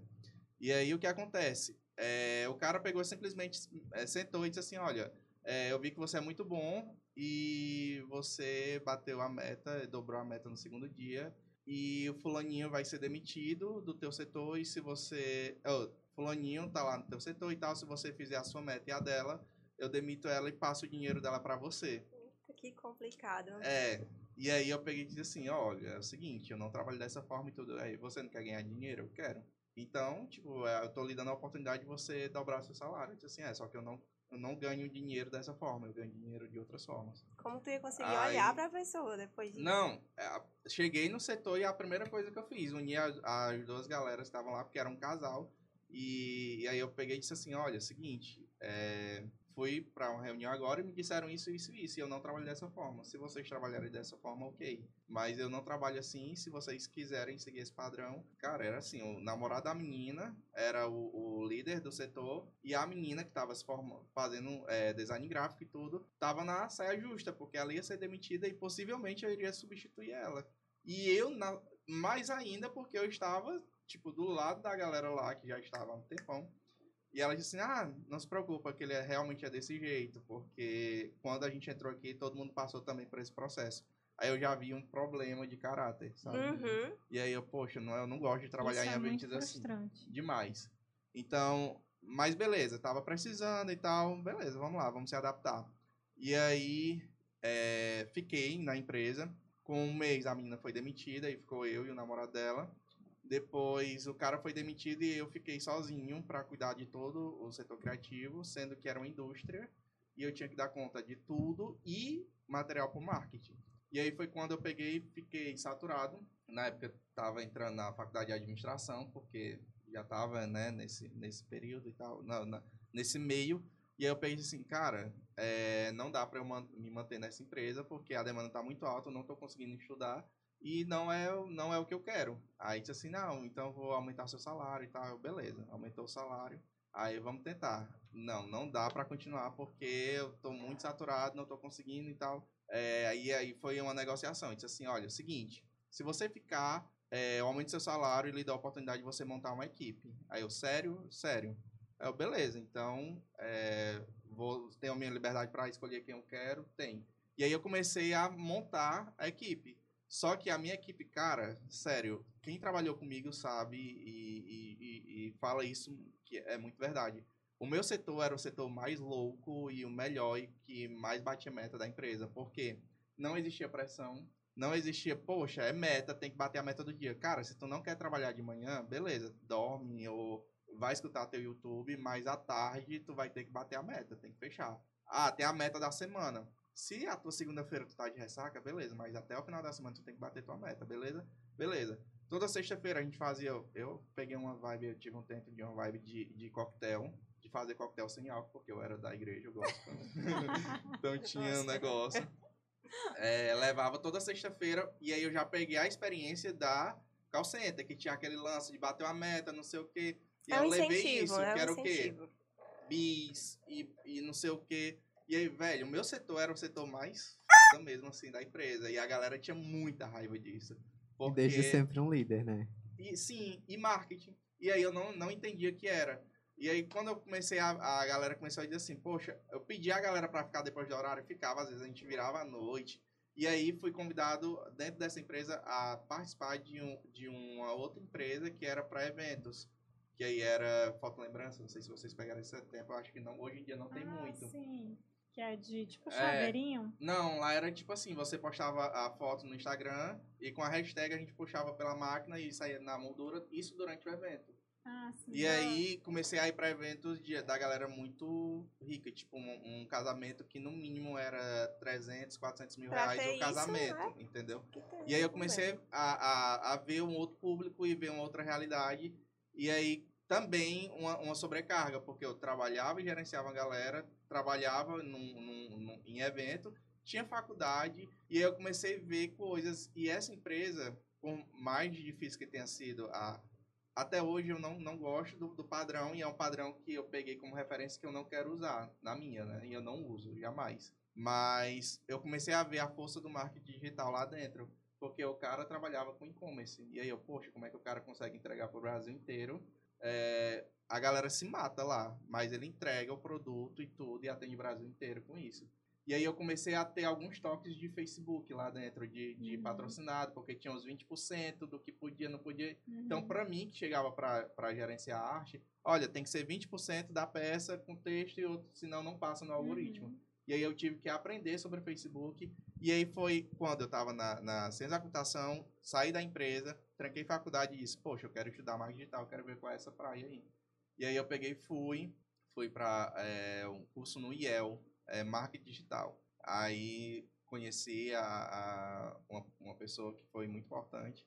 Que, e aí lá eu conheci, é, fiz o curso, gostei tudo. Aí eu, beleza, massa, vi o um, geralzão do marketing digital. Aí, isso é legal. E aí eu comecei a ver, pô, mas tem que ter alguma outra coisa. E aí fui para a Unifor e aí fui estudar marketing digital na Unifor com outro professor, com outra metodologia, com outra visão.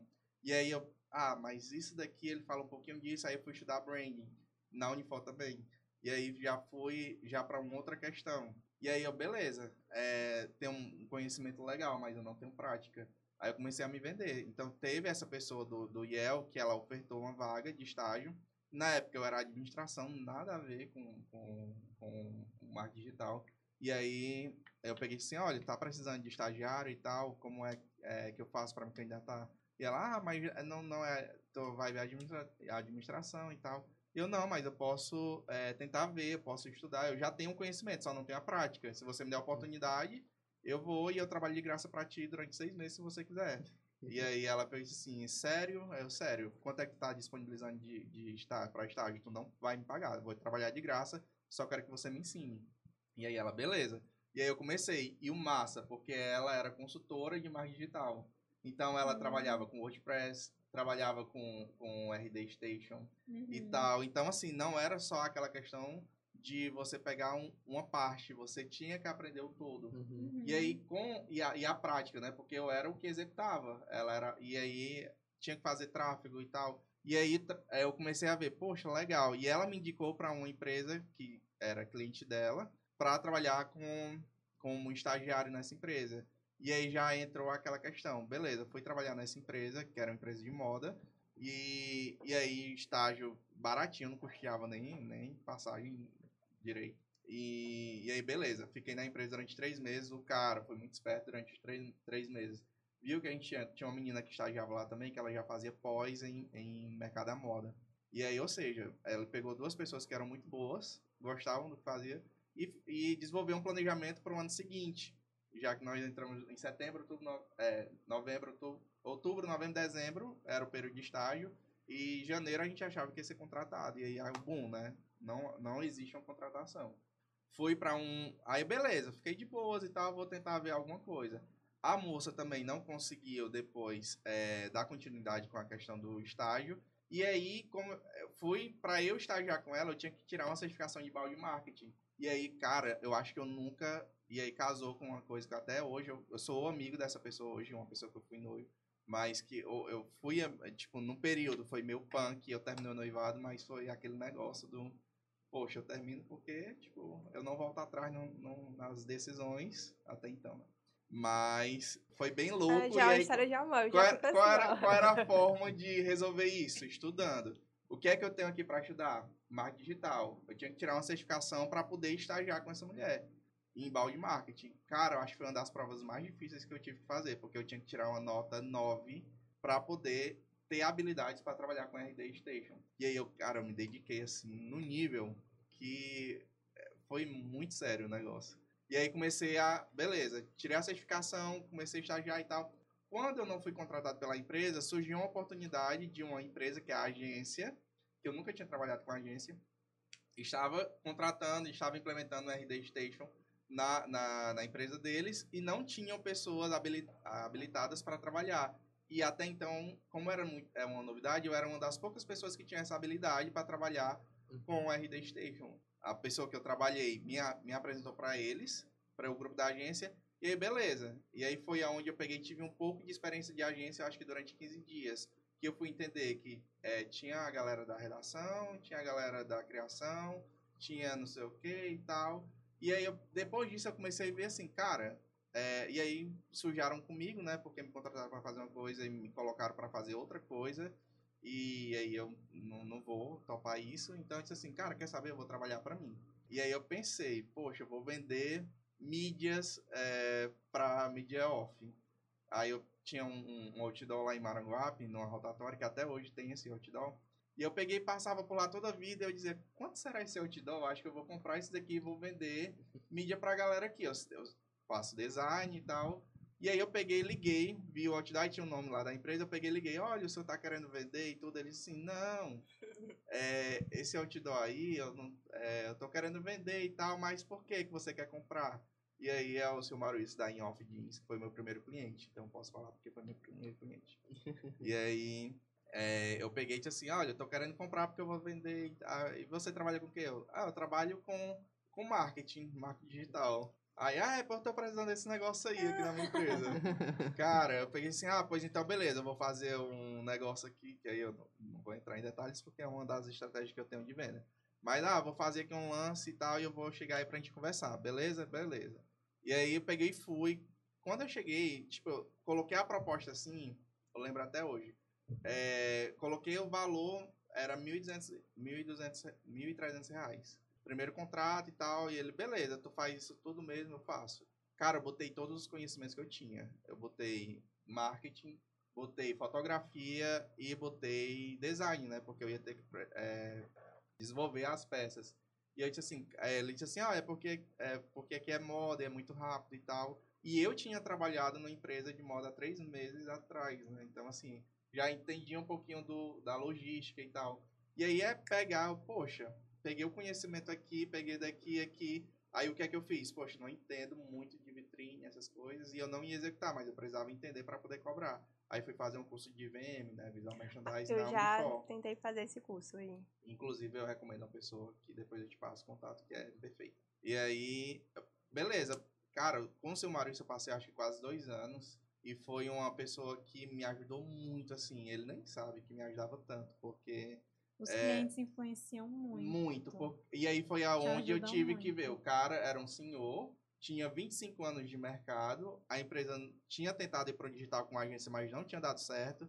E aí eu pensei assim, cara, eu vou fazer, eu vou fazer tudo que eu puder. E, e, e aí a gente teve uma história de praticamente quase dois anos.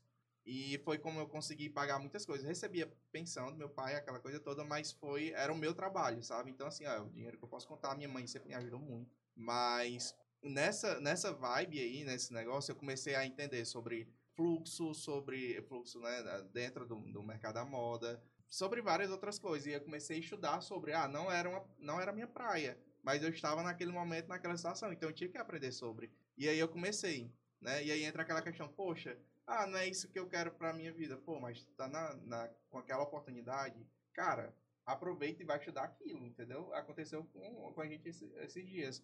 Entrou um cliente de moda, não é a praia do Elvis. Eu disse, pô, não é a tua praia, mas chegou uma oportunidade, vai estudar e vamos fazer, né? Vamos ganhar dinheiro com isso, pô. Então, Tamo aí. Tamo aí em Recife, hein? e aí, o que acontece? Beleza, fui, cara, eu fazia foto, fui estudar direção de, de fotogra é, direção de moda na fotografia com o Marcos Montenegro, porque eu precisava vender fotografia pro cara, né? Tipo, eu disse que ia fazer, então eu tenho que fazer direitinho.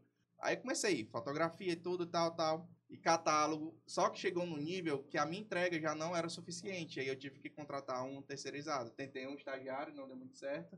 E aí foi pro terceirizado. Esse terceirizado, ele começou a. Ele cobrava muito alto e começou a ir muita demanda. E chegou no nível que eu não conseguia mais pagar o cara porque já tava é, um valor muito quase maior do que o que eu ganhava. E eu, porra, não tem condição. E, e eu já tinha tido a empresa de fotografia, já não estava na vibe toda da fotografia, porque eu estava muito focado na, no marketing digital e como freela e tudo. Tentava um segundo cliente, mas ao mesmo tempo era um cliente que me demandava muito tempo, porque ele não tinha produtor de moda, não tinha nada, então eu tinha que pegar as peças, tinha que fechar a parceria, tinha que fazer tudo. Então eu fazia desde o marketing, a produção de moda, fotografia, cara, tudo, tudo que vocês imaginarem. Até treinamento com funcionário eu fazia lá. E aí eu peguei, e esse cara que era o terceirizado, ele já tentava é, ser meu sócio há quase três ou quatro vezes. E que eu conheci ele num curso que eu fiz de minha certificação de marketing digital com o Elvis. E aí eu, cara, é o seguinte, é, vamos, vamos, já que você quer, então beleza, a gente vai fechar aí pra, tipo, beleza, vamos tentar a sociedade. Só que o meu nível de sociedade é totalmente diferente, porque eu já vinha de uma experiência com sociedade. E aí eu peguei e disse assim, então, é, vamos fazer o seguinte, vamos ser sócios, mas eu quero tudo muito certinho. A gente vai ter contabilidade, a gente vai ter jurídico e a gente vai passar três meses planejando para depois vender, porque eu já vinha com a estrutura da agência, eu já, já tinha o nome, né, da Somatutano. Inclusive, ele foi contratado para fazer a, a identidade visual da minha agência. Então, é, eu já tinha impresso, já tinha pastas, já tinha um montão de coisa. E aí, beleza. O cara pegou, foi, a gente começou a fazer planejamento e tudo. E aí, a nossa meta era fechar cinco clientes. Nós começamos em março, em junho a gente ia começar a vender, então a gente tinha até dezembro para fechar cinco clientes. E aí, eh, foi aí que eu comecei a descobrir as habilidades, um pouco mais das habilidades de venda.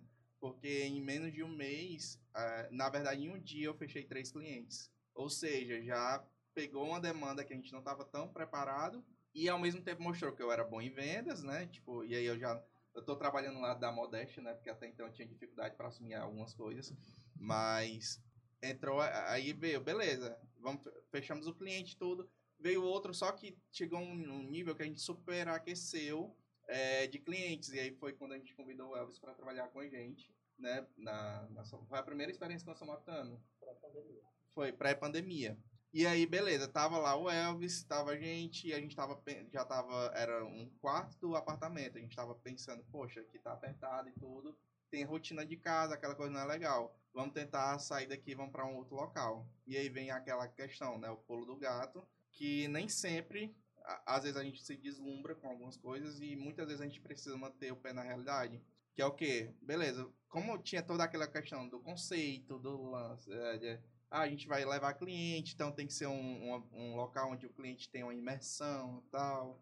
Aquele, né? Sim. E aí, beleza, vamos escolher um local que a gente se identifique. Fomos visitar algumas salas e tal. Não gostávamos e tudo, até que a gente entrou no grande empreendimento, Best Design. Não sei se vocês já. Sim, é lindo. Em frente Ah, à é Praça muito das chique. Flores. Muito, muito. Cara, a gente ent- pisou assim, já viu assim, já olhou pra trás, tá lindo. Aí fomos apresentados toda a- questão tecnológica e tal, beleza, conseguimos alugar uma sala lá. Cara, sala sempre 100% crua. Sabe o que é você alugar um buraco? É, pronto, a gente alugou um buraco, era uma, a sala. E aí a gente teve que fazer todo o investimento com reforma, com coisas e coisas e coisas e coisas e coisas e coisas. E era, tipo, por conta do alto nível de tecnologia, eram muitas normas e, e arquiteto mudava projeto e adaptava projeto. E aí nada da sala sair, nada da sala ser entregue. Veio pandemia. Quando veio a pandemia, cara, o que, é que a gente faz? Mantém sala ou man- tenta manter uma estrutura? Aí, beleza. Primeiro corte, né? A gente teve que abrir mão do, do Elvis, porque automaticamente alguns clientes eh, não tinham como manter, se manter na agência. Houve alguns clientes que nós ofertamos serviço gratuito para o cliente não fechar. É, e era muita empresa de gastronomia que foi, tipo, um dos setores que, tipo assim, nem todos estavam preparados para trabalhar no digital. né? É, vendendo digital. E aí, e alguns outros que nós alertamos, né? Eles não deram ouvidos. Então, assim, como é que eu consegui alertar? Porque antes da pandemia eu estava em Floripa. Quando eu cheguei de Floripa, passei para São Paulo, eu- aí eu tive os- o. o- a- é, não, eu vi que a galera tava toda usando máscara. Eu disse assim, cara, se eu estou aqui, estou indo para Fortaleza, a galera que tá aqui, tá indo, com certeza pode contaminar. Então, isso daqui já está em Fortaleza. Isso eu cheguei, eu acho que era um dia 13, eu acho que fechou dia 19 de março. Foi. E aí, quando eu Exatamente. cheguei dia 13 de Floripa, eu peguei, comecei a conversar com meus clientes, ó, vamos mudar o planejamento e tal, vamos... E os clientes, aí te- até hoje eu lembro, teve um que disse assim, não, não se preocupa não, isso daí é normal. Isso daí vai fechar uma semana depois vai abrir o cara, não vai. Vai. Não me Foi o primeiro Todo cliente a sair da agência. era 15 dias. Foram três meses sem eu receber salário. E aí, o que acontece? A gente teve que abrir mão do Best Design, que até então era um grande sonho. Beleza, tentamos manter a, a, a- ordem né, da, da agência e tudo, atendendo como dava. Nós já tínhamos um. Não, e aí veio. Beleza, não, é, a agência praticamente quase quebrou. E aí entra aquela questão: poxa, é, mas as agências não cresceram na pandemia, por que, que vocês quebraram? Porque existia uma questão de sociedade que não estava tão alinhada como deveria. Porque a gente praticamente morava juntos e aí dentro desse ciclo vicioso da, da rotina, você não observa coisas. E aí foi aí onde entram os amigos, né? Que começam a mostrar pontos que você não está observando e que você vê realmente não tá legal. E aí veio aquela questão da crise e a agência não estava pronta para atender e vender durante uma pandemia, que era o, o ambiente, o momento que a gente deveria mais ter ganho dinheiro. Sim. Então, não, não rolou. Quando não rolou, aí eu peguei e comecei a ver outras coisas, né? Comecei a ver coisas que eu não estava enxergando e aí quis romper a sociedade. Só que eu tinha um advogado, tinha aquela coisa toda que me, é, contador aconselharam a, não fazer isso. E aí, quando eles aconselharam a não fazer isso, eu comecei a, beleza, vou dar oportunidade pro, pra gente tentar, meu casa, é, de sociedade é um casamento, né? Uhum. Vamos tentar é, renovar as alianças, os votos. e aí, é, tentamos e tudo não rolou. Tive que, é, estrategicamente, né? Tive que desvalorizar a minha própria agência. Então, final do ano passado, Eu achava, eu quero, eu quero dizer que antes eu achava que isso não existia. Porque como eu, como eu vi no, na questão do Steve Jobs, né? Teve um legaço que ele- o pessoal tirou ele da empresa dele. E eu achava que isso não existia no mercado, né? Aí o Jonas, ele, fe- ele foi prova disso porque, como ele diz, ele teve que desvalorizar a agência dele para poder ele ficar com ela, entendeu? Porque se ele não desvalorizasse a agência dele, ia ficar os dois, os dois ali numa, numa briga de braço para ver quem ia ficar com ela. Então, safo ele também, o Jonas, porque ele tem a noção de que muito era ele. Então, se ele parasse um pouquinho, talvez ela não se sustentasse. Com a desvalorização, né, passa para ele. é, e para mim a marca era mais importante que os clientes. Entendi. Porque a marca, ela é a, é a minha personalidade. A somatando, a forma, tudo é a minha personalidade através de uma marca, né? É refletida numa marca. Então, a, Soma, a somatando, ela é minha filha, assim, sabe? E aí, desvalorizei. A somatando, sofri. Pá, os meninos sabem.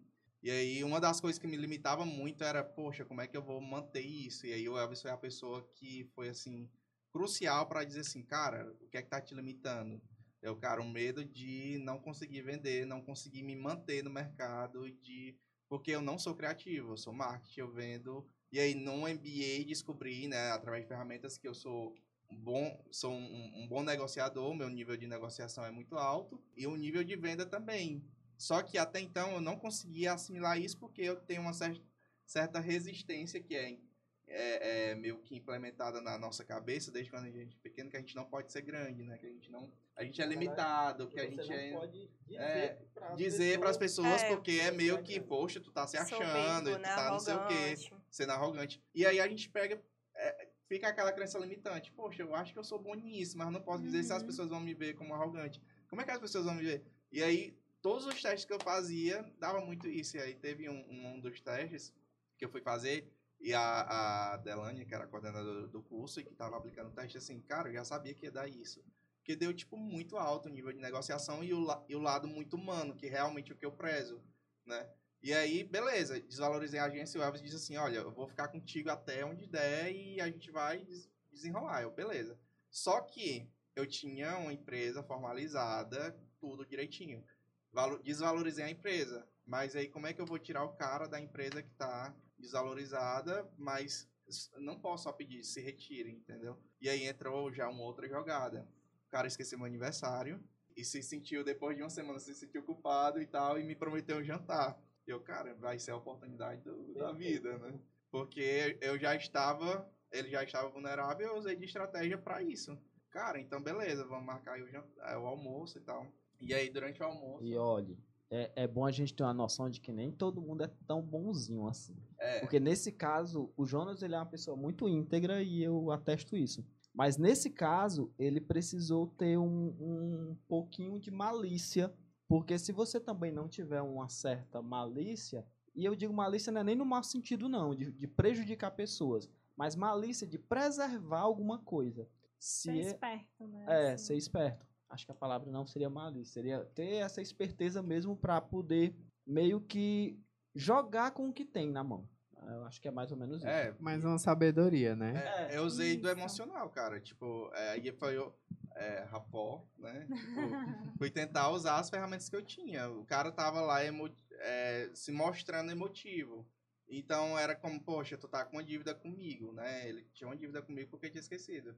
E eu queria algo, então, beleza, é isso, vai ser uma troca. E aí eu conversei com ele, eu disse que não tava rolando, ele já sabia e tudo. E que eu não queria nada, eu só queria, é, não queria mais continuar e tudo. Queria trabalhar, né? Eu não sabia com o que é que eu ia trabalhar. Disse que eu estava pensando em trabalhar com miçangas, com coisas Foi- ah, então a sociedade era com. Era com uma pessoa, era com outra. Não era o Elvis o meu sócio. Não, era outra- com homem, não era com mulher. Não, era com um homem, isso. Ah, tá. E aí eu peguei e disse assim, cara, vamos ver aí como é que a gente faz. É, e aí ele fez assim, ah, beleza. E aí ele ainda tentou me convencer a, a gente separa, mas aí você vende e eu faço criativo. Eu, cara, mas aí vai ser a mesma coisa, só que com duas empresas. Não rola. É, só que aí o que acontece? Eu digo que eu comprei, eu consegui, né, o aval dele, beleza. Eu, cara, só quero a marca. Ele, não, com certeza, ela é sua, já era sua. Essa. Beleza, ok, ok. No outro dia, no mesmo dia eu liguei pro meu advogado, cara, o cara topou, prepara a documentação que vai ser de à sociedade. Só que tínhamos muito dinheiro no mercado, tinha acho quase 10 mil reais no mercado, de dívidas que a galera tava devendo a gente e tudo. E aí começou a vir aquela questão, a documentação ainda ia sair, né? Foi assinado no cartório, aquela coisa toda, mas o contador ainda não tinha dado é, entrada na, em, toda, a- em toda a documentação, tinha um advogado. E aí começou, tá, eu vou cobrar a dívida porque eu tinha esse contato direto com o cliente, só que o cara tava só sentado, sem fazer nada, e eu cobrando a dívida pra mim e pro cara. E aí eu não conseguia vender, e eu não podia vender até o, até o contador me liberar para vender, porque tudo que eu é, trouxesse, cara, é literalmente casamento. Tudo que você adquirir durante aquele período, você vai ter que dividir com outra pessoa. Se entrar um cliente, vai ser teu e dele, porque ainda consta o nome dele. E eu não queria trabalhar, tipo, com o meu nome, e eu queria trabalhar com o nome da Samatano. E aí eu peguei, beleza, vamos fazer o seguinte, eu tô cobrando e tal, mas vamos abrir mão, e aí é onde eu digo que eu comprei a, a parte dele, porque eu abri mão da minha parte para poder me ver livre da situação. E eu disse assim, cara, é o seguinte, até, até os meninos, eu, eu acho que eu lembro, eu acho não, eu lembro exatamente do dia que eu falei para vocês. Foi o seguinte, é, eu disse assim, eu liguei para ele e disse assim, cara, eu não vou mais é, cobrar cliente, pode ficar com dinheiro e tudo. Ele, ah, mas por que tu não vai querer o dinheiro? Eu, não, porque eu não, não quero, velho, eu, não quero despender, é, desperdiçar tempo cobrando cliente, eu quero focar em outras coisas. Ele, ah, mas vai fazer falta o dinheiro? Eu disse assim, não, não vai não. Ele, "Ah, então quer dizer que tu tá bem assim, pra tu não querer o dinheiro? Tipo assim, até os disseram assim, caramba, velho, como é que pode a pessoa ficar, tipo, é, com, ter um, um certo malícia em a pessoa estar bem e você não, né? Inveja, É, né? porque eu acho que, do, do jeito que a gente estava discutindo sobre a, a, a caixinha do, da CLT, a gente tem, tem experiência que existem pessoas que lhe colocam também numa caixinha. É tipo uma, uma chantagem emocional. Ah, acho que o termo é basicamente esse. No caso do Jonas, ele estava preso por várias questões que atrelavam a marca que ele não podia, podia usar. Então, no caso do sócio, ele estava só na dele, porque ele não precisava. A verdade é essa. Ele não precisava correr atrás. E o Jonas não podia correr atrás, precisando, não poderia correr atrás, porque estava tudo atrelado aos dois. Aí foi quando ele, ele falou com a gente, ele disse que. Quando ele disse isso para ele no telefone, que ele comentou com a gente, eu disse, cara, isso não é uma atitude de alguém que tá torcendo por ti, não.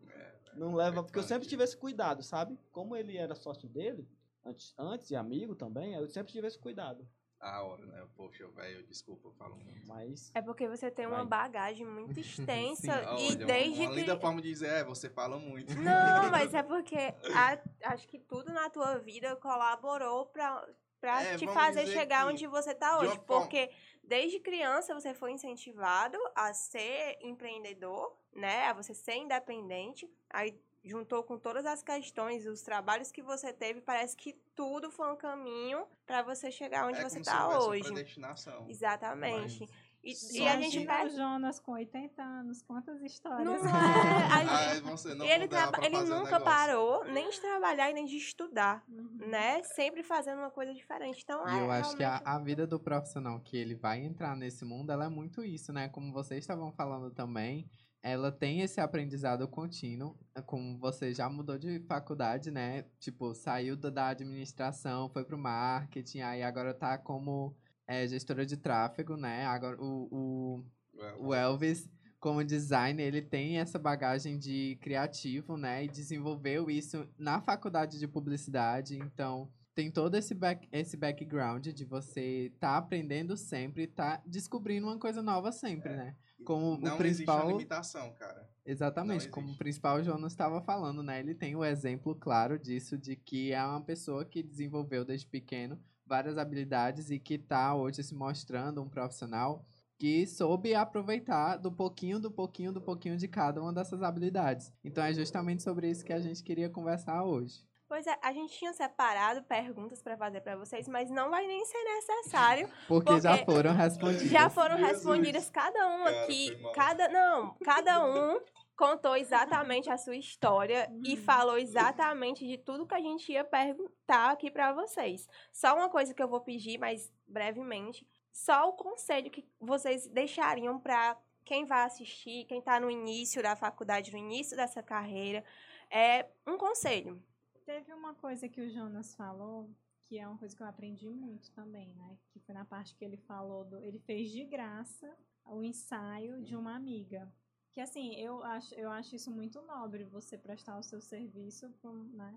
E uma coisa que eu aprendi né, nessa jornada é que o trabalho, ele devolve. Então, assim, aparentemente você acha que, ah, eu tô ali fazendo de graça, eu não tô ganhando nada. Só que não.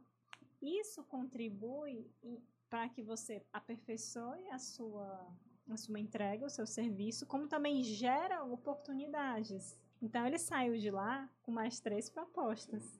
Então, às vezes a gente acha que no começo a gente vai fazer de graça e está se desvalorizando, ou a gente começa é, é, cobrando barato e está tá se desvalorizando. Não, porque o trabalho, ele sempre. O trabalho, ele sempre. Você sempre ganha quando você trabalha. A questão é essa, né? E um outro ponto, assim, de conselho que eu deixaria é que, assim, existe a insegurança, né? Então, assim, ah, dá medo, dá medo.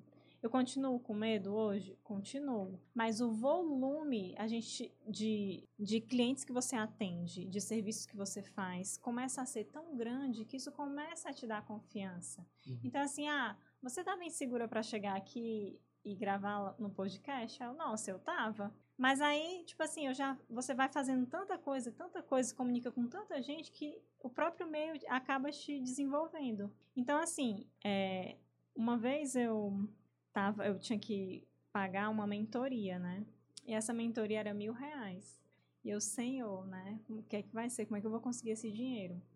Aí, beleza, deu certo, eu fui juntando, consegui. Quando eu paguei a mentoria, que eu comecei a participar das aulas e tal, eu conheci uma pessoa que, por meio dela, eu consegui mais três clientes. Então, às vezes você acha que você vai investir ali, vai gastar aqui, que é um gasto, que é desnecessário, que você não tem dinheiro, a crença é limitante, né, que os meninos falaram.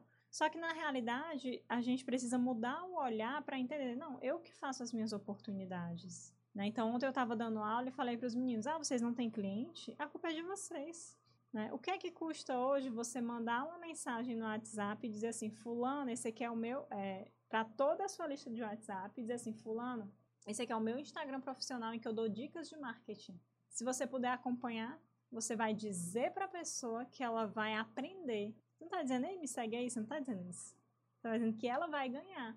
Então, mas isso também é por conta de um curso que eu tinha feito, que eu tinha aprendido sobre negociação e tal. Então, assim, o estudo ele te dá velocidade para as coisas, né? E outro ponto também, quando, por exemplo, mentores te ajudam. Quem são os mentores? Mentores são livros, mentores às vezes é um professor, mentor às vezes a experiência, né? Olha o tanto de coisa que a gente aprendeu aqui com o Jonas, né? então, assim, um conselho, né? Cuidado com a, a crença limitante, né? De tipo assim, ah, é caro. Por que, que é caro? Quantos clientes você precisa para pagar esse curso? Quantos clientes você precisa para estar naquele evento? Né? Então, a, a mentalidade é, qual, o que, que eu vou fazer para gerar dinheiro para conseguir arcar aquilo, né? Por exemplo, ah, quer fazer uma viagem? Tá, então, quanto é o valor da viagem? Quantos, sabe? Essa é a visão do É empreendedor. um planejamento, né? Exatamente. E assim, é, e uma vez eu estava muito insegura, né, no começo do, da parte do tráfego e tal, e um dos meus mentores falou assim, Camila, imagina um cabeleireiro. Quando ele pega o primeiro, a primeira pessoa que ele vai cortar o cabelo, ele tá com muito medo, né? Porque ali é o visual da pessoa e tal. Passa para o segundo, ele já tá um pouquinho menos. E aí ele vai fazendo, vai fazendo e vai errando. E uma das coisas que eu aprendi também foi essa questão de ressignificar o erro. Na, o CLT, ele é assim. Ah, você errou, pois você vai ser demitido. Ah, você errou, pois está aqui publicamente, todo mundo te conhece. Só que no empreendedorismo, não. O erro, ele te possibilita você aprender. Né? Então, assim, se você não pega, sei lá, se a oportunidade chega e você não diz, né, faço.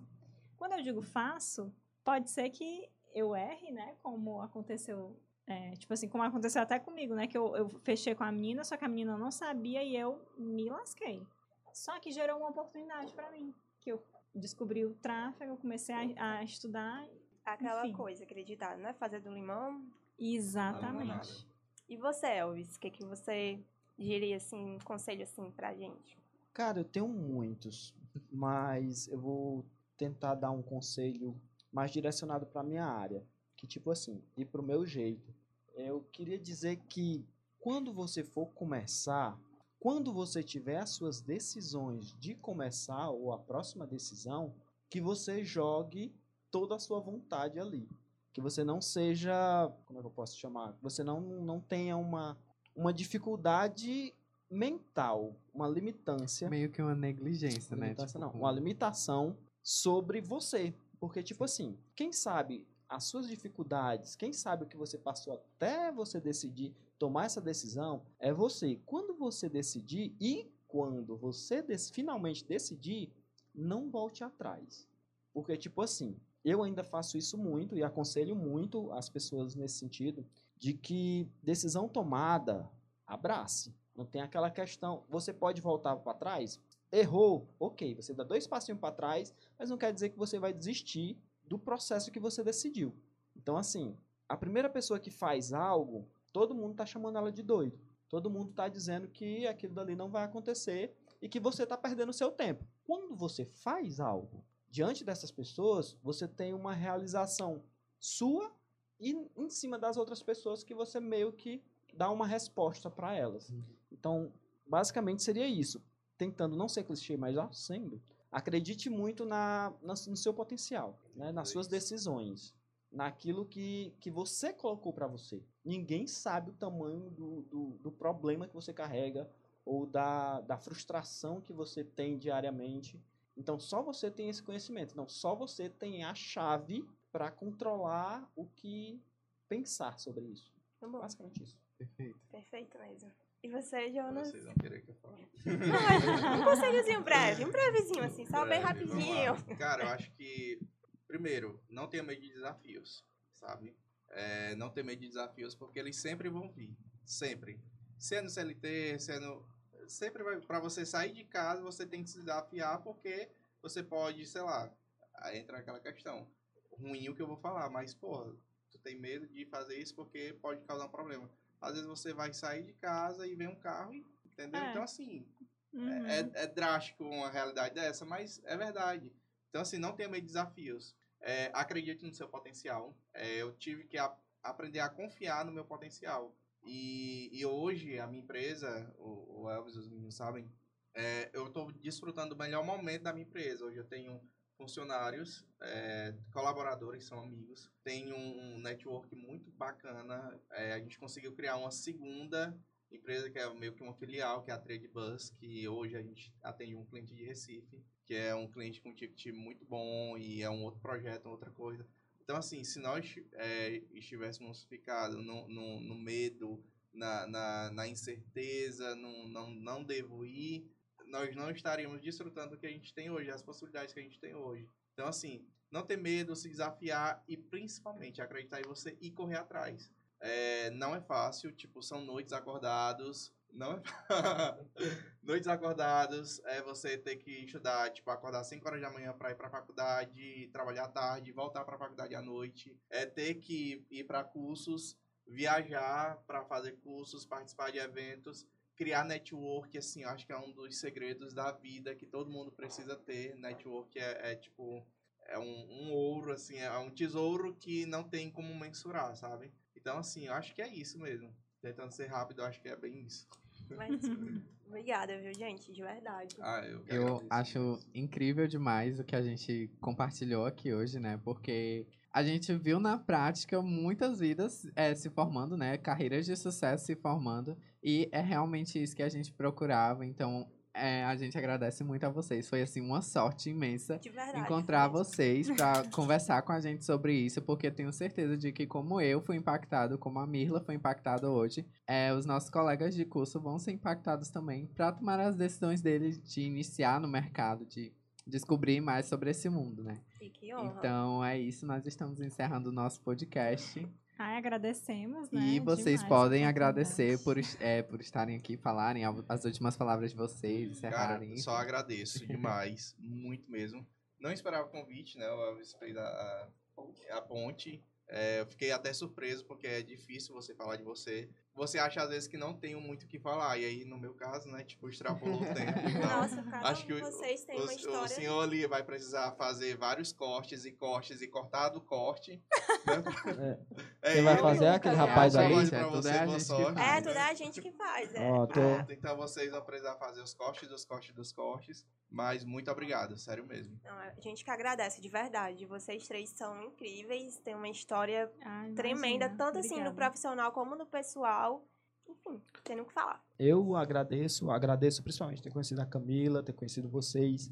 Porque, como o Jonas falou, eu tô aprendendo a fazer network. Pra mim não é fácil. Isso que ele faz muito bem sozinho, tranquilamente, pra mim é horrivelmente. E já vai acontecer um trabalho, né? Porque É um negócio- vocês é, já querem conversar Deus com a. Camila Com aqui. Saindo daqui a gente já Oba! pega os contatos ali, né? Ele tem um cartãozinho Então, assim, eu queria. De Eu queria estágio, precisando de estágio, qualquer um de vocês Olha eu tô aí. à procura. mas Se vocês aparece. quiserem é, Sempre estagiar na aparece. Samatana, de repente tem oportunidade. Sempre Pronto. aparece. Pronto, aí eu, eu envio meu currículo, meu portfólio. Só mandar um e-mail aí. Pronto. Pronto.